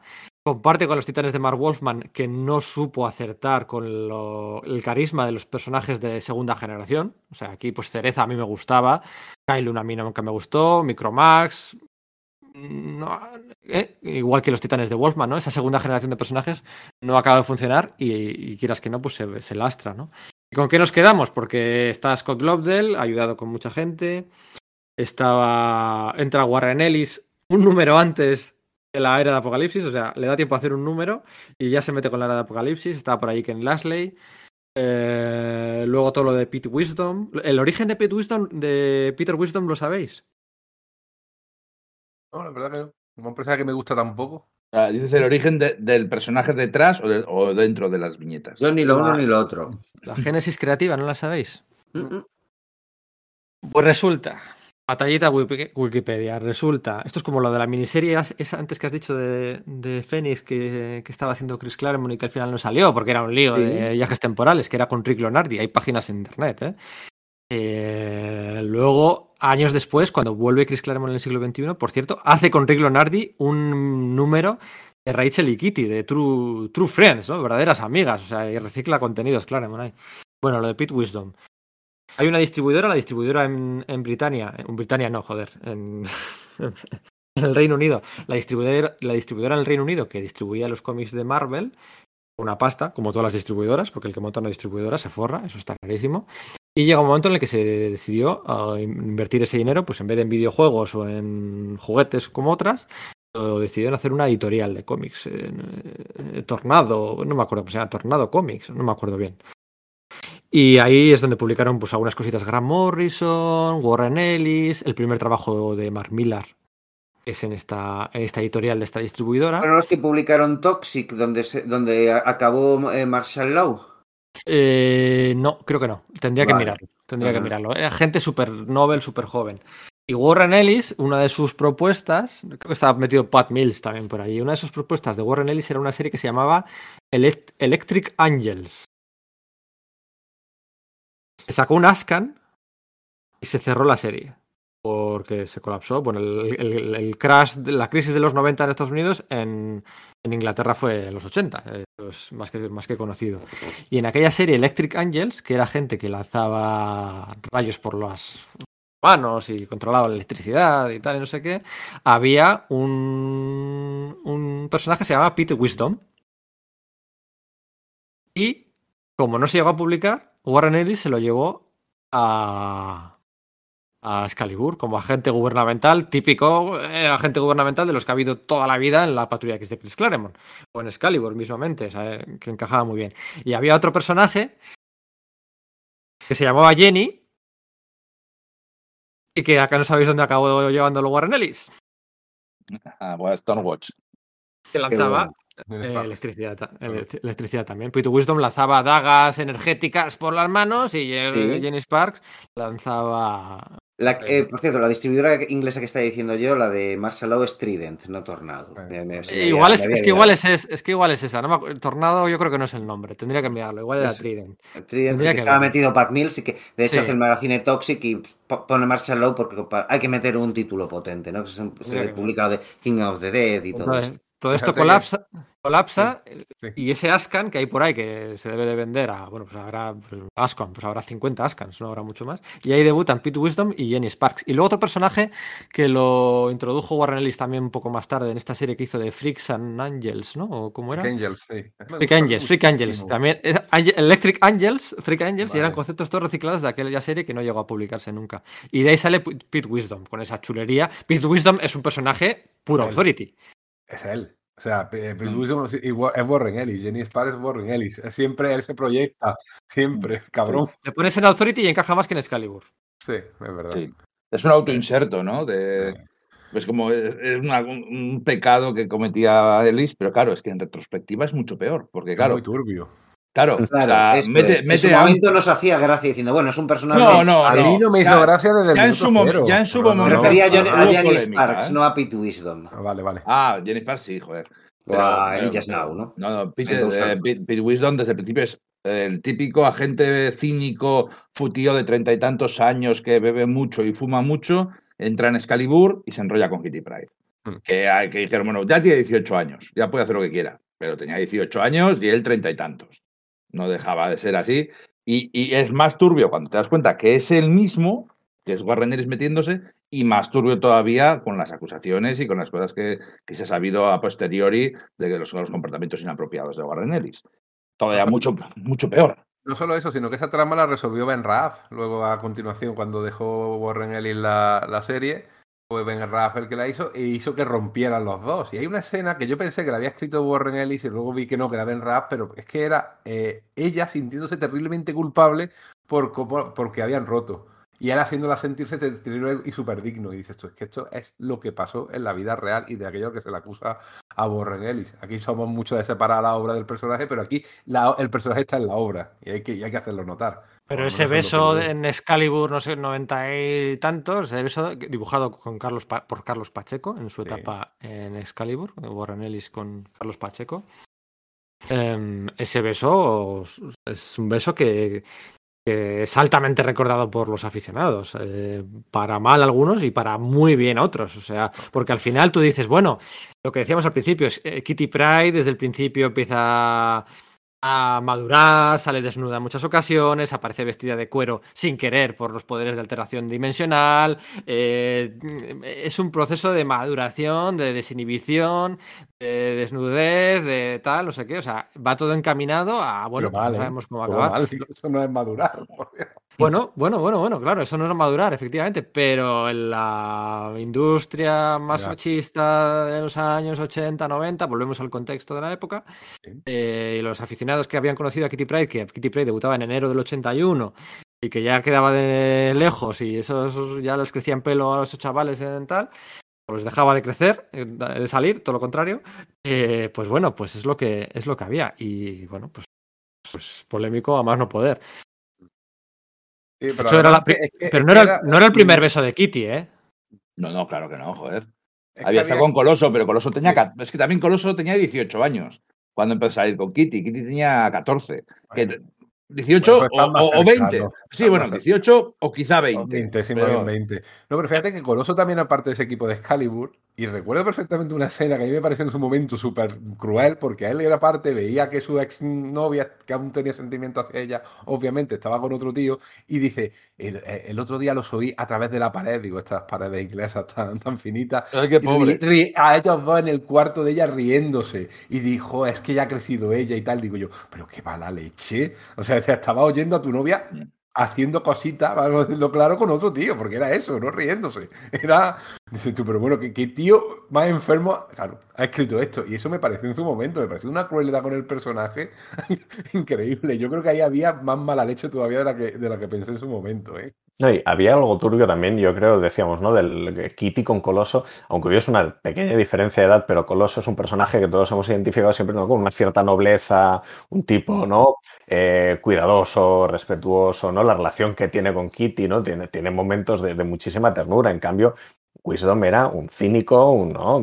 realmente un personaje turbio. Y, y, sí, no sé, yo creo que me impactó. Fue una de las cosas que me vino a la cabeza cuando salió todo el tema de Warren Ellis. De pronto yo pensé en esos primeros números del, del segundo volumen de, Excalibur, ¿no? Te viene a la cabeza y, se vuelve todavía más siniestro leerlos. Yo creo que hay ahí algo que, que sí, que estaba latente y que, que, lo vemos ahora con otra luz, pero que yo creo que sí, que, que pudo ser un beso como muy, no sé, sí, polémico y, y celebrado al mismo tiempo, pero, pero sí, no sé, no sé, hay en esos números algo que, que, que ya era una cosa extraña, yo creo, en, en, su momento, porque igualmente, aunque Kitty ya tuviese 18 años, era la eterna adolescente, la eterna benjamina de, de, los mutantes, la asociabas por mucho que tuviese 18, para mí siempre era como ese personaje, ¿no? que era la voz de la conciencia del grupo, además, muchas veces, que asumía ese rol de, de la joven que era más maduro, que ponía perspectiva a los demás, no sé, había ahí algo...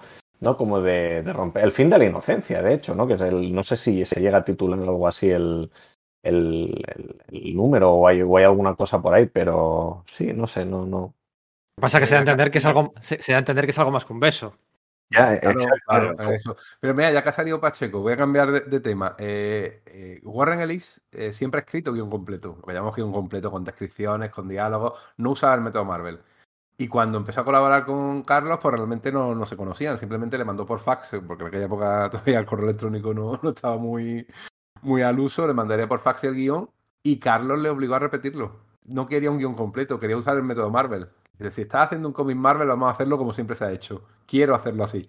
Y a eso a, a, le, impactó, porque después en sus columnas, estas tan chulas que escribía contando, lo, contó. Entonces, bueno, pues mira, hice mi guion en plan Marvel para mesmerizar un poco el espíritu de Kirby Deli. Sí, y me gustó la experiencia, pero como diciendo, pero no lo voy a repetir nunca más. Sí, bueno, de hecho, la, eh, la eh, Pacheco y él la tuvieron un poco, ¿no? Eh, Por la miniserie de Starjammers, ¿no? Eh, es Pacheco ya quería- Carlos ya quería meter pues a, pues a Star-Lord, ¿no? Una cosa quería luego con los inhumanos y cosas por el estilo. Y Ellis se negó en redondo y Probablemente no muy conocía, seguramente. Probablemente no le conociese, o sea, a Alice el cómic de superhéroes le interesaba de manera delimitada y eso se había publicado en el Reino Unido, ¿eh? que, que por ejemplo Abnet y Lanning sí que hablaban de esos tebeos, ¿no? pero a Alice se la, se la traería al pairo y rechazó las sugerencias de, de Carlos ¿no? en esto. Pero algo más que comentar de este final de Excalibur. Metieron ahí a, al Douglock aquel, metieron a Amanda Sefton, que es la que hablábamos antes, la antigua. Cuando, cuando cierran el triángulo de Megan, eh, Capitán Britannia y Rondador, meten a Cereza para cerrar un poco eso. Y meten también luego a Amanda Septon, que era la novia civil de Rondador, que lo fue durante mucho tiempo, hasta que de repente pues, eh, resulta que era una hechicera.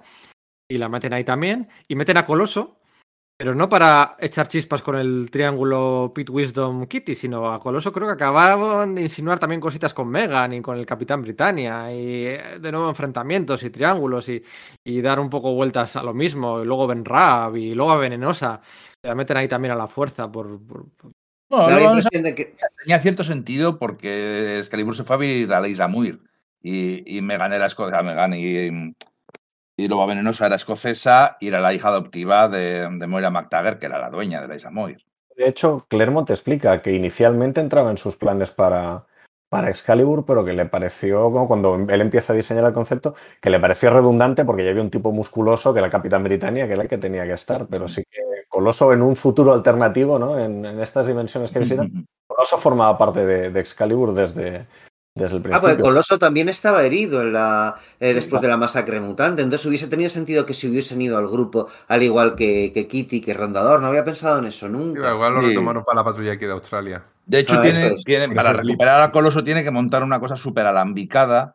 Que ya el Coloso está en, está en la isla Muir y está en Escocia con todos los demás, con los demás heridos de la masacre mutante, y tiene que inventarse que aparezca su hermana y le teletransporte y le lleve a mitad de la, de la caída de los mutantes cuando ella estaba súper ocupada con otras cosas que no cuadra ni de coña, pero bueno, venga, me la llevo para allí, me los llevo para allí y a Australia después. Lo de Claremont a veces. El, esperadísimo reencuentro entre Kitty Pride y, Rondador Nocturno con su la patrulla X cuando descubre que están vivos. em, que Rachel lo sabe. O sea, Rachel sabe que están vivos porque se comunica con. Con Nathan, ¿no? Con el bebé Nathan después de Inferno, se comunica con él y sabe que están vivos los otros porque se lo acaban de encontrar en Inferno. Pero no se lo comenta a Kitty, ya- o sea, cosas vergonzosas que tú dices. Eso bueno, ya, o sea, eso ya lo había hecho Clermont en su día, si recordáis, en, en la etapa con, con Bern hay un momento en que los dos grupos se separan después de lo de la Tierra Salvaje y ambos piensan que, que- que unos- que- que los, los otros están muertos, ¿no? Por un la lado, bestia. Jean Grey y la bestia y por otro lado el resto del equipo. Y en medio se cruzan eh, in- investigaciones Nightwing, Re- Restoration Nightwing, ya sabéis, Misty Knight y, y Colleen Sí. Wing. Misty Knight es la compañera de piso de, de Jean Sí. Grey, luego sabe que está viva, y, pero, pero no le dice nada a, a Cíclope que se está zumbando a Colin Wing pensando que, pensando que Jean Grey ha muerto, ¿no? Es como, pero espera, a nadie se le ocurre tener esa conversación de, oye, espera, que tu novia sí que siga, sí que siga viva, no te folles a mi, a mi socia, ¿no? No sé, es un poco, Sí, sí. sí, a veces se le escapan cosas ahí a Clermont que dices, espera, chico, no sé. Y las veces que se ha dado por muerto al profesor Xavier, ya ni te cuento también. O sea, es que. Es que, pero bueno, esto, esto ya, o sea, pero, pero, pero bueno, luego el tema de cómo la reunión por fin con la patrulla X cuando se reúne y tal, y resulta que ese número que lo promociona como la reunión, resulta que esa patrulla X no era la verdadera patrulla X, sino que eran los, los lobos de guerra disfrazados con las pieles de la patrulla X, entonces no vemos la verdadera reunión porque ocurre fuera de pantalla, o sea, fue todo fuera de viñeta, o de pantalla también, ¿por qué no?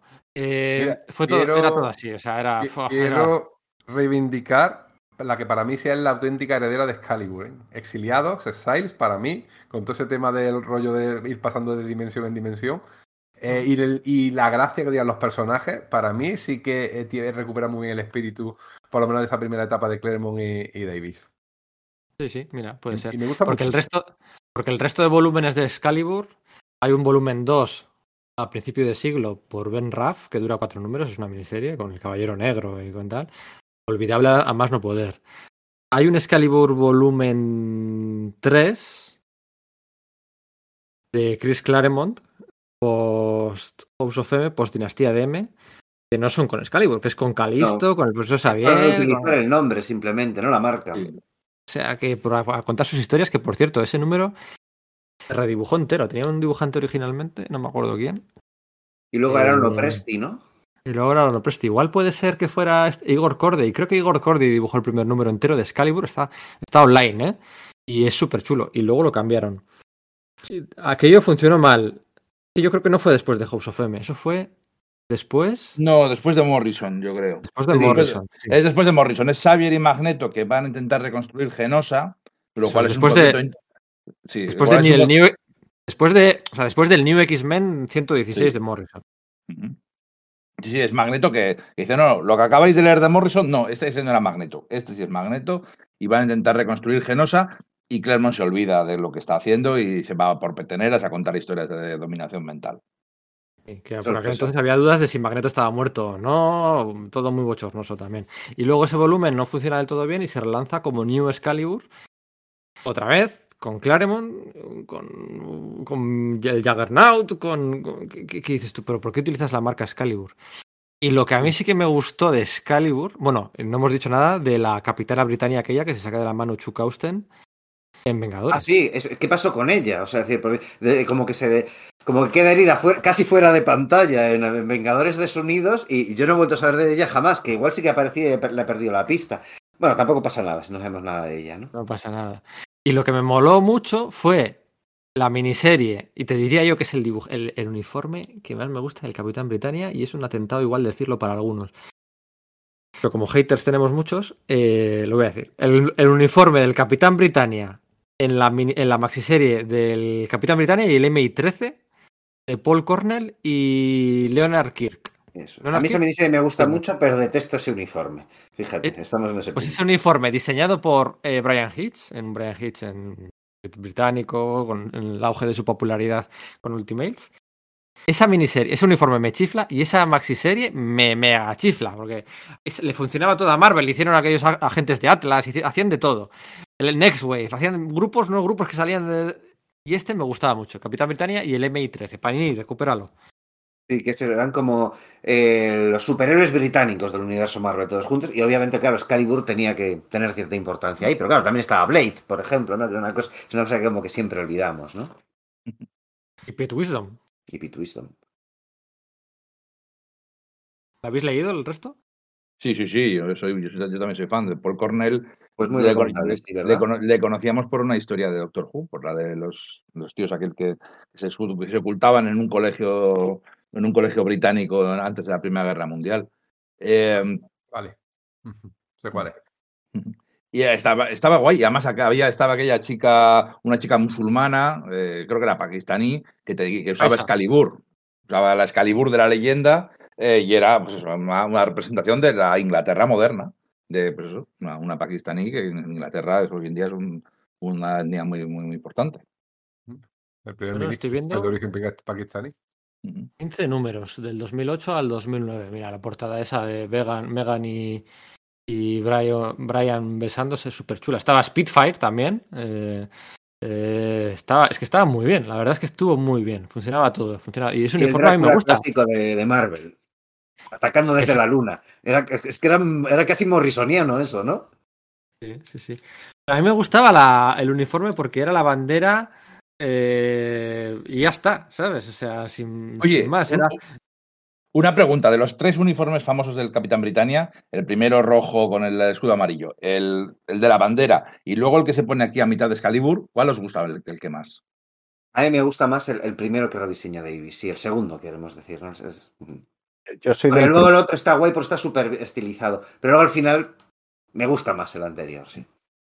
A mí me gusta mucho el, el primero, el del león rampante que decían que era caricaturesco para un británico y así. Que oye, igual eso también lo podríamos discutir. Mira, entre las cosas raras que hago en mi vida, yo estoy editando ahora un libro de heráldica futbolística británica Ah. y hay muchos leones rampantes. ¿eh? Es decir, que yo no sé si esto de los huevos y la leche vino a posteriori, pero hay unos cuantos Seguro. leones rampantes. Para, para mí tenía algo como muy caballeresco, ¿no? Que quizá por una cuestión de, de expectativa, eso, cuando tú lees una colección que se llama Excalibur, yo me esperaba igual algo más así, ¿no? Entonces, cuando luego descubrí el uniforme primero de Capitán Britannia, a mí me, me gusta más, estéticamente me gusta más, pero además me parece que le hubiese dado un, estéticamente un toque un poco más así a, a esta colección, ¿no? Esa mezcla entre ciencia ficción, viajes temporales y la evocación artúrica, igual a mí me hubiese gustado mucho leer también Excalibur con, con ese uniforme del Capi, pero... El uniforme del Capi, tengo que decir, que tiene un elemento que a mí siempre me chifla en casi todos los trajes de superheroicos, que es el hecho de que sea de, de que la cara completa esté tapada, ¿no? Como el de Spider-Man, el de Spawn, el de Die Hard.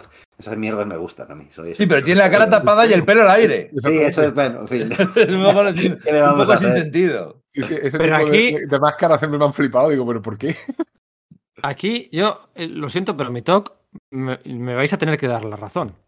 O sea, la bandera británica, la bandera del Reino Unido es una cruz, ¿vale? Mira, la tengo aquí delante para no equivocarme y que nadie me... Es la cruz roja, pero luego tiene diagonales, Eso es. ¿vale? Y el uniforme del Capitán Britannia, No Es- las tenía. Solo la tienes bandera- las diagonales. la bandera girada a 45 grados con las cuatro franjas principales.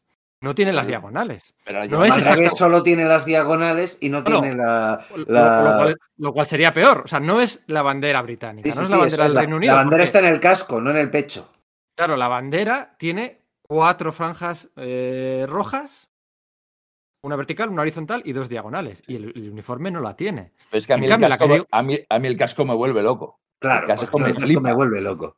Bueno, El- la sí, parte importante, pues, la, la parte chula del diseño superior es la, es la Y- cabeza. El Y, resto y los, y y pantalones blancos también me gustan un montón, son muy diferentes. Pero no, es una, el uniforme del Capitán Britannia es una X.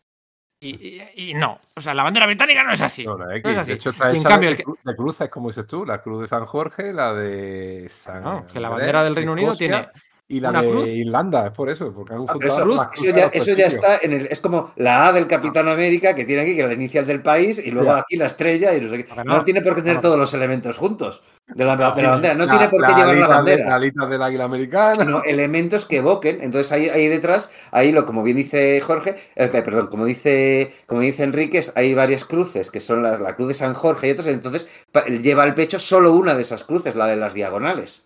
Tendría que ser como el de Peggy Carter. Y no, no, no, no es, no, y no, no lo es. No, tiene, no es la Es bandera. que no tiene por qué ser No. la Union Jack, Bueno, pues- pues entonces por eso no me sido- gusta. Claro, pero es que entonces hubiese sido idéntico al traje de Union Jack, que era otro superhéroe bio- Es que- vigente en esa Marvel de los años 70. Es que el de Peggy bueno. Carter es el de Union Jack. Claro. Pero en ese momento, Y bien que mola, no me acuerdo ahora mismo el casco de Union Jack, lo voy a buscar. ay, me Union flipa, Jack, te tiene de nuevo esa máscara completa. Másca- ¿no? máscara completa. Máscara Eso, completa, sin, ningún- sin detalle. a mí Union Jack me flipa, pero entiendo que cuando sacaron al Capitán Britannia debieron decir, no podemos hacerlo exactamente igual que Union Jack.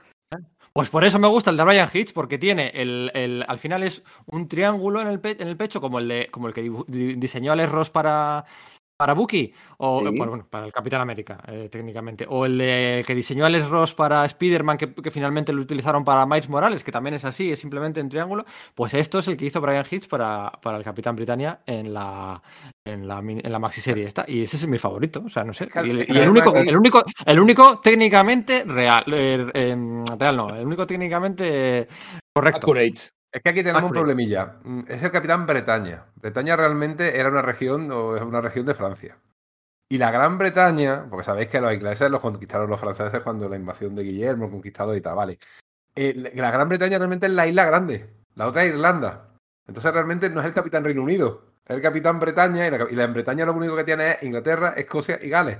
Luego a lo mejor no quisieron meter en la cruz que representa Irlanda, yo ya no lo sé, pero si nos ponemos eh, Nah, puntillazos eh, con el eh, diseño, lo mismo pensaron en eso.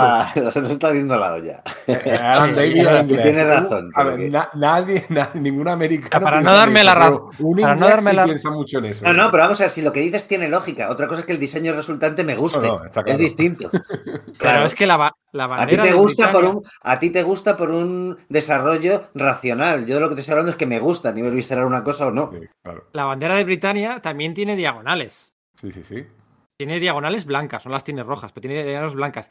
La de Britania. Entonces, la del Reino, la del Reino Unido, la del Union Flag, es la mezcla de la Irlanda, que tiene diagonales rojas, con la bueno, un rollo.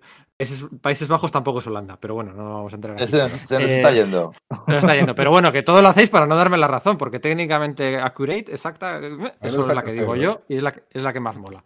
Pero bueno, ya sé como siempre vais, siempre hacéis equipillo para ir contra mí, pues, pues nada. David, defiende. Eh, a defender. Sí, yo lo es que en el cómic también, yo creo que hay algo de cuidado con la sensibilidad británica, porque cuando vuelve Alan Davis y, y empieza él su etapa en solitario, de pronto aparece un personaje escocés, que es Kailun, y uno irlandés, mm, que, ¿no? De un monasterio católico, que es Feron. O sea que igual sí que había por ahí algo de que ¿no? el público británico... Y que la Union Jack era muy utilizada por el National Front, los nazis británicos en ese momento. De hecho, hubo una historia corta de Union Jack que hablaba, de eso, de lo chungo que era llevar la, la bandera británica en el, en el pecho en la, en la Inglaterra de los años 80. Entonces, igual se quiso huir de eso, porque una cosa de la que hemos, que hemos que no hemos dicho y que, bueno, pues a lo mejor tampoco tiene mucho sentido sacar ahora, es que esto surge en un contexto que es la- el Reino Unido de los años 80 eh, de Thatcher, y que Claremont apenas hace incidencia en eso, tira de, a pesar del ser británico, tira de, de clichés como tirarías de, un, de una África mítica o de una Asia mítica, pues tira lo único, eh, le preguntan a Davis, bueno, por lo menos estás tú y así puedes dibujar Londres como es. Como no, yo Londres no lo conozco, yo vivo en un medio rural, puedo publicar, puedo dibujar los buzones. Es luego cuando entra, cuando entra eh, Davis como guionista, cuando empiezan a verse temas realmente ingleses, como ese Sir, eh, Sir Nigel eh, Orpington Smythe que representa el thatcherismo, por ejemplo. Entonces, quizás el tema es ese, que hay cosas que se, que se esquivan a veces y que, y que a veces no, que a veces entra de lleno y bueno, pues en otras, pues efectivamente se eluden. Y probablemente a mí me da la sensación de que a lo mejor lo, Dave Thorpe de, eh, y Alan Davis de finales de los años 70, principios de los años 80 en Inglaterra, a lo mejor no, no eran muy proclives a tener un personaje que podía, pens- podía pensarse que, estaba, que iba con el National Front británico. No hemos hablado de Cacharro, no hemos dicho el spoiler de quién era Cacharro, por cierto. Y que eso, me- eso sí, ese apaño de Davis es lo que más feo me parece. Lo, lo ha dicho Eh, Enrique, creo, ¿no? Lo de quién, quién era Cacharro, yo creo que sí. Sí, lo he dicho. Lo he llegado Sí, a decir, pero eso es, eso es, es una de esas cosas de. Se puso a arreglar tantas cosas que al final arregló cosas que no necesitaban ser arregladas. Eso es. o sea, está- por eso- cuadra- todo lo que hacer está muy bien, pero ya es demasiado de hoy, tío. Cuenta un poco más para adelante y no os dejes solamente. Y te ¿os acordáis de aquel que salió en la tercera viñeta? ¿Os acordáis de los niños alienígenas eh, lagartos? Pues vamos a ir a un mundo de dinosaurios. Bueno, está muy Cacha- gracioso el mundo de dinosaurios. Sí, Cacharro sale mucho, ¿eh? Cacharro sale mucho. No vamos a decir quién es para que. Bueno, aquí pff, todo se sabrá en el tercero Unigol. Cuarto, cuarto Unigol. O quien escuche a Enrique hace un rato. Ah, sí, bueno, no me he No sé enterado si que lo lo he dicho. yo. ¿eh? No, lo he No dicho yo, lo he dicho yo. Ah, lo lo, he dicho Íñigo, perdón. play- sí, on. Mira, hay, con- hay- hay un concepto relativamente dicho tú. importante. O sea, ya has dicho tú que, es, que era una Kate de una tierra. Sí, de, de del futuro pasado. Bueno, oye, del 92, ¿qué sería ese número del 91? Ya no es spoiler, ¿no? Ya, bueno, sí, Ya, bueno. entonces, sí.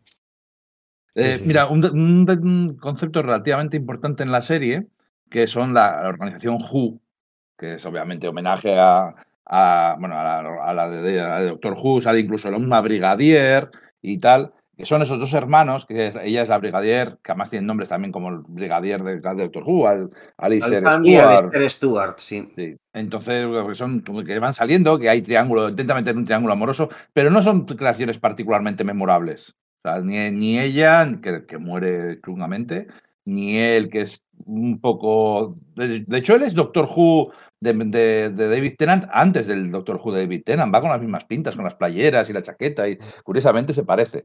Pero bueno, sin más, que son un conceptos importantes. Luego, en la a, pero esa- a otra Alexander Stewart la utilizaría eh, Claremont en Los Cuatro Fantásticos, su etapa de Los Cuatro Fantásticos, cuando llegan Los Cuatro Fantásticos después de Scott Lobdell y Alan Davis, que duran tres y cuatro números cada uno y que tienen que encontrar a alguien a toda velocidad, y vuelve Claremont, que estaba por allí de medio, ya estaba de medio vuelta en Marvel. Em, y tiene que empezar a improvisar la colección a toda velocidad, que se rumoreaba que iba a utilizar a, Kit- a Kitty Pride y al final no, y metió aquí a, a Ruleta y a. ¿Cómo se llamaba aquel tío? A Ruleta y. Los dos tíos aquellos, los personajes que crea para Contest of Champions también. Bueno. Em, el primer año son muchas tramas mutantes, muchas tramas mutantes. Y mete a Alexander Stewart, mete a Roma, mete a Saturnalia, mete a. Bueno, bueno, se mete ahí en un berenjenal que no acaba de funcionar del todo, que, que echó a mucha gente de los Cuatro Fantásticos y luego ya tuvo que virar a meter más core de los 4F, ¿no?